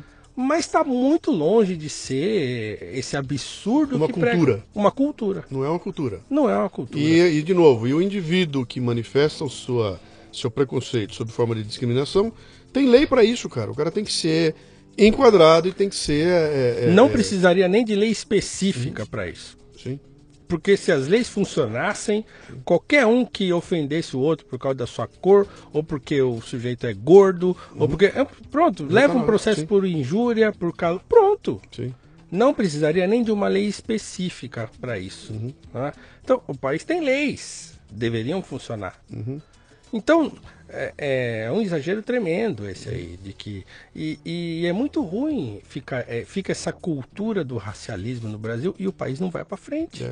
E eu tô vendo o, essa nova geração, claro que essa nova geração, assim, dos meus alunos, por exemplo, muito poucos deles assim têm alguma perspectiva. Então isso já é um outro problema, uhum. daria um outro, né, uma outra Sim. conversa só sobre a questão da educação. Sim. Mas essas, esses jovens que já vêm de famílias muito mal estruturadas ou completamente desestruturadas, eles não têm referência alguma. Uhum. É. Eu não tenho pai. Não, não tenho, tenho pai. Primeiro que não tenho pai. Já começa que não tem uma figura né, paterna. Às vezes a mãe também. Às vezes a mãe é mãe e pai, tá bom. Mas às vezes a mãe também não tem tempo. Uhum. Então nem o pai e a mãe. Às vezes tem os dois e os dois não tem tempo. Então, assim, não tem cultura. Não pra, tem cultura para fazer isso. Não é um modelo. Bom, é, esse jovem acaba crescendo sem referência. Quando, se uma hora dessa ele, ele acaba por, por se descobrir, vai, se descobre negro, ah, eu sou negro, beleza, e agora o que, que eu vou fazer? Aí ele procura as coisas, ele acaba caindo na mão dele a ideia de que o 20 de novembro é o dia da consciência negra e o, e o símbolo desse dia é o zumbi dos palmares. Uhum. Aí ele fala, ah, legal, deixa eu ler sobre o zumbi dos palmares. Aí ele descobre que o zumbi foi um escravo fugido que montou lá um, um, um núcleo, vou chamar assim, tá? núcleo de resistência para dar o olhar é, é, benigno para esse, uhum. esse, essa coisa que o quilombo significou, os palmares significou. O núcleo de resistência contra a escravidão, que é o que o movimento negro prega. Né? Aí o, o jovenzinho negro lê aquilo lá do zumbi e fala: legal, beleza, tá bom, mas e aí? E aí nada, e aí você fica aí revoltado, porque é isso aí. O Brasil é um, é um, é um imenso é um imenso, uma imensa casa grande uhum. e você é o escravo dessa. Então você tem que se revoltar, como o zumbi fez. Então uhum. o zumbi é o seu modelo. Tá, mas qual que é o fim do zumbi? Morreu. Morreu uhum. guerreando, morreu e tal. Tá, mas só tem isso? Só me oferecem isso? Então, todas as figuras proeminentes negras que poderiam servir de exemplo para esse jovem negro que está começando e está procurando referências, elas desapareceram. Tiraram dele essas referências todas. Aí entregam para ele o zumbi. Se ele der dois passos a mais, ele cai na mão do Malcolm X. Às vezes ele cai na mão do Martin Luther King, mas o Malcolm X chega mais rápido. É igual quando o jovenzinho quer ler filosofia. Uhum. Os livros do Nietzsche brotam do chão na mão dele. Assim. Ele encontra um livro do Platão. Uhum demora anos para ele descobrir que existe um filósofo chamado Platão, que uhum. é a primeira coisa que ele deveria ler.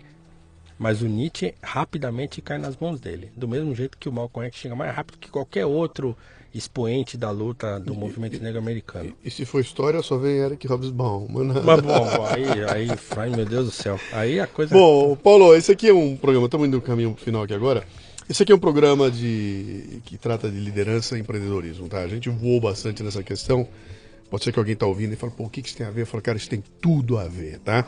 Primeiro porque você construiu a tua carreira, tomou suas decisões tudo mais, está levando adiante uma luta que passa por. enfrenta esse. esse. esse. eu não quero chamar de problema, cara, enfrenta essa questão no teu, no teu dia a dia, né? E as empresas também, de certa forma, enfrentam. Então você está ouvindo a gente aí, eu não sei se você é preto, se você é branco, se você é, é está no meio termo, se é japonês, o que que atua aí. Eu sei que é o seguinte, cara. Uh, cada um de nós pode fazer um, um, um, pedacinho de construir uma sociedade baseada nessa tolerância que a gente tanto prega e que eu acho que existe bastante no Brasil. Né? Acho que existe bastante. Eu faço questão de pregar e faço questão de tratar assim as outras pessoas e de encarar isso como um problema individual, cara. É, é, é graças ao indivíduo e por culpa do indivíduo nós temos essas questões todas acontecendo aí. Não é um problema de cultura brasileira, não é um problema de, de que o Estado vai resolver, é um problema que os indivíduos vão uh, assumir e resolver. Então, uh, uh, o que, que eu quero colocar aqui? se você está lutando aí para o teu dia a dia, no teu negócio, de montar tua empresa, de fazer o negócio acontecer, e além disso ainda vai externar o teu preconceito sobre forma de discriminação, você é no mínimo burro, cara. Porque arrumou um problema muito maior para você, que além de ter que brigar com tudo que tem que fazer, ainda arrumou uma encrenca a mais que não precisava existir simplesmente porque a gente é tudo igual, né, cara? Não é uma coisa, né, bicho? É tudo é tudo tirando o estereótipo, o que sobra é sangue na veia e, e lágrima no olho, fome e, e, e, papo legal, né? E papo gostoso de ter, não é isso? É isso aí. É. E, bom, Paulão, vamos indo pro final aqui. Eu sei que você está fazendo um livro, ou está com um livro encomendado, ou tem alguma coisa acontecendo aí, que você vai usar aquela canetinha do teu pai para é. assinar no final, né? O que está vindo aí? Olha, é assim, tá meio ainda, né, é, em segredo, uhum. mas, é, digamos assim, é um livro que pretende trazer um pouco de luz, né, a essa coisa sombria que vem tomando conta do Brasil, é, que tenta, como eu falei já anteriormente, botar a bola no chão, né, chamar para conversa uhum. e, e assim, e conversar com as pessoas. Eu não estou interessado na academia, eu não estou interessado em brigar com ninguém, né. uhum. né? Não, eu estou interessado em falar às pessoas. Temos um problema e precisamos resolvê-lo. É, vamos sentar vamos, aqui. Vamos, vamos, é, como um grande admirador é, de Platão que sou, hum. né, vamos dialogar. Vamos, hum. vamos pegar a coisa aqui do pequenininho e vamos abrindo esse pacotinho e vamos tentar resolver esse problema é, conversando. Hum. Né, que eu acho que é a melhor forma. E aí, assim, baseado na minha experiência, baseado nas referências que eu tenho, baseado é, no, em todo esse referencial que eu tenho buscado ao longo da minha vida e assim, vai ser um livro bacana. Uhum. Vai ser bacana. Quem quiser te encontrar hoje, como é que. Você está você tá onde? Você está nas mídias sociais? É, é eu estou é? no Facebook, Paulo Cruz, uhum. não é difícil de, de, me encontrar. E no Twitter, Paulo Brig, Cruz. Brigando com meio mundo. Como arruma briga no Twitter, cara? É brincadeira. E não é briguinha com o Zé Mané, não. É só com o cara grandão lá. É, Ele entra lá e dá um. arruma uma encrenca. Com, vê um nego escrevendo uma bobagem dá o troco na hora e vira aquela baita confusão, né? É, eu evito, assim, mas às vezes não dá, né? Então eu sou um sujeito meio combativo, assim, então eu acabo me envolvendo às vezes em umas coisas. Eu lembro que eu era pequeno, minha mãe falava assim pra mim, você é muito radical, é? né? Mas hoje eu descobri que eu sou igual a ela. Minha mãe também é assim. Então a, a, a força moral da minha, minha mãe, eu era pequeno, é, ela falava assim: Eu quero sempre ter o que falar e nunca dá o que falar para as pessoas. Hum. Eu era pequeno, eu via minha mãe dizendo isso. Se alguém bater na porta e ir para falar de você, você vai se ver comigo, porque eu gosto de ter o que falar. Minha mãe é aquela, você não encontra ninguém falando nada dela. Uhum. Ela nunca, minha mãe foi aquela pessoa de falar dos outros, vizinho, de não sei o que. Minha mãe é uma pessoa absolutamente aberta e eu também sou assim. Então, ninguém vai escutar, ah, o Paulo falou de fulano. Nunca. Porque se eu tenho que falar, falo na lata mesmo. Então, é, eu sou, eu, te, eu tenho muito isso da minha mãe. Uhum. Essa coisa do radical de, de, de ser uma pessoa direta. Uhum. Né? Então, eu não, eu, quando eu tenho que dizer, eu digo. Uhum. Então acaba e no, acontecendo. E no, Brasil isso é um problema, né, cara? Porque é um problema. Todo mundo, ai, eu tenho um susceptibilidades. Eu tenho um problema, exemplo, com igrejas evangélicas, porque sou evangélico, acabei dizendo isso aqui no começo, né? Então eu sou evangélico. Eu tenho um problema com as igrejas porque por causa disso. Uhum. Porque se eu digo, aí daqui a pouco começa, hum, mas olha, mas não pode falar e tal, e, e aí começa. Uhum. E aí uhum. assim. Então acontece. Bom, mas então eu tô lá no, no Twitter, Paulo Cruz P de pato, H de hora e de igreja. Paulo Cruz PHI. Tudo junto? P, Tudo Paulo junto. Cruz, Cruz com Z, Cruz Paulo com Z, Cruz, PHI. Tudo tá, junto. No Twitter é, e no, no Facebook? No Facebook, Paulo Cruz. eu não tenho página, deve, mas eu deve tenho... Deve ser uns 200 Paulo Cruz lá no Facebook. É, mas eu acho que não é difícil não, porque é. eu tenho assim uma quantidade razoável de seguidores lá e tal, então acaba aparecendo... E quando você abrir lá, procure um indivíduo é. não branco, é. tá? que fica mais fácil de encontrar lá. É, só achar um indivíduo não branco legal. e que eu tô lá. Legal, Paulo. Tô curioso para ver esse livro teu aí, tá? E, e cara, continua nessa, nessa, nessa luta tua aí. Eu sei que você não é um cara, você não quer uma revolução, você quer uma evolução. É isso que a gente busca, né? É. E eu acho que tem muito tem muita luz para acender nesse país aqui, cara. Tem, tá muito obscuro a briga, tá um saco, cara. Tá muito chato. Tá, tá chato. Tá, tá muito, muito chato. chato. Você, não, você tem que medir, medir duas vezes o que vai dizer. Né? É. Nós que somos figuras públicas, né? Quer dizer, eu tenho que pensar dez vezes antes de escrever um negócio, cara. Eu já tenho que escrever um texto cercando todinho para que as pessoas Exatamente. não subentendam alguma coisa e venham me atacar por um negócio que não tinha nada a ver com o texto, né? É. Tá ficando muito complicado isso aí, né? E eu acho que quanto mais gente botando luz nessa, nessa discussão aí, a gente vai facilitar a vida para todo mundo. Né? Se tem um conselho que eu, que eu, já que o programa é o Leadercast, é uma coisa que fala sobre empreendedorismo e coisa e tal, é, tem, e, e, isso também é uma coisa que eu trago do meu pai, que eu falei um monte de frases do meu pai e da Sim. minha mãe hoje aqui, e mais uma então que fica aí como é, para os nossos ouvintes. Meu pai dizia assim: você quer fazer alguma coisa? Comece a fazer, que forças extraordinárias virão em seu auxílio. Uhum. Ouvi isso muito também dele. Então, quer dizer, hoje eu tenho três anos é, de docência, então, quer dizer, sou um professor muito novo, mas absolutamente realizado. Uhum. Então, ainda assim, claro, não galguei grandes passos, né? Ninguém me vê na televisão por aí e tal. Mas assim, eu sou um professor realizado, gosto muito do que faço, faço com amor. É, estudo pra caramba porque gosto de levar conhecimento para os meus alunos. Eu tenho um, um, alguns trabalhos freelance, então quer dizer, as coisas foram acontecendo assim. Sim. Então, ah, você está ganhando? Não, não estou ganhando. Aí, né? é, então, Stephen, assim, Stephen Hawking, né? Que é o é, universo conspira a seu favor. É, Ou é Paulo. Eu não sei quem é. Cara, quem, é quem que... foi que falou o universo conspira a seu favor? É, bom, alguém falou. Alguém falou, mas alguém, o, o doutor Antônio é, também falava. Então, meu pai então também pronto. falava. E assim, isso é uma máxima na minha vida, porque o que aconteceu comigo de 2014 para cá, né, foi Deus que fez para mim. Uhum. É claro, eu também batalhei, né? mas é, sempre quando eu chego no final de um esforço meu e eu vejo um negócio assim, eu falo, puxa, tem a mão de Deus aqui, uhum. porque eu consegui fazer e, e, e funcionou. Uhum. É, então, assim, eu, eu tenho um trabalho que eu gosto muito de fazer, um freelance para uma editora de livros didáticos, que apareceu lá em 2014. Uhum. Foi o meu, meu orientador do mestrado que e, e me salvou a vida financeiramente em vários momentos, assim, entende? Então, as coisas acontecem. Né? Então, uhum. Então eu tenho um, um, um, um livro por escrever em, em, vias de, de ser publicado. Eu tenho um monte de coisa, um monte de projetos nos quais eu tenho conversado com um monte de gente. Uhum. Então tenho um contato muito bom com o Gazeta do Povo, para quem é, eu escrevo de vez em quando. Então assim, a gente conversa sempre. Estou é, preparando outro material para eles agora. Então assim, é, é assim, uhum. faz, né? Trabalha, faz. né, cara? Trabalha. Eu, trabalha. Trabalha. E... Nem é muito aquilo assim, eu não gosto nem daquele negócio assim, ai, fazer o que você gosta. Não é só, é mais do que isso. Uhum. A docência me puxou. Não fui eu que fui, ai, vou, tô louco para fazer algo que eu gosto. Uhum. Não, eu tô fazendo algo que eu fui, que eu nasci para fazer. Uhum. Então, se todo mundo descobrisse aquilo que nasceu para fazer, uhum. que fosse assim fazer bolo, né, que fosse limpar uma vidraça.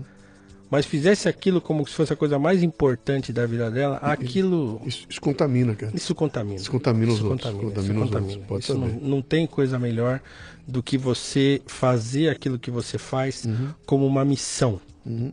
Que seja a coisa mais simples, é até a coisa mais complicada mas que não seja, é, que por seja isso, uma missão. Por isso nasceu o Leadercast, cara. É isso aí. Bem-vindo aqui, cara. Um abraço, show. valeu. Obrigado, viu? Obrigadão pelo convite.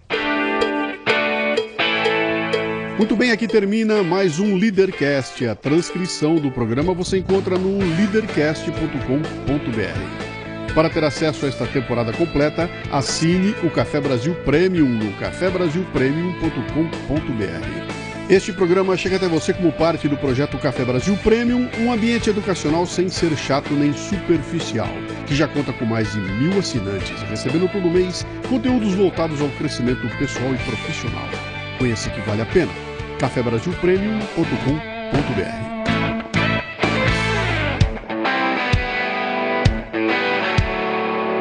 Você ouviu o Leadercast com Luciano Pires. Mais uma isca intelectual do Café Brasil. Acompanhe os programas pelo portal cafebrasil.com.br.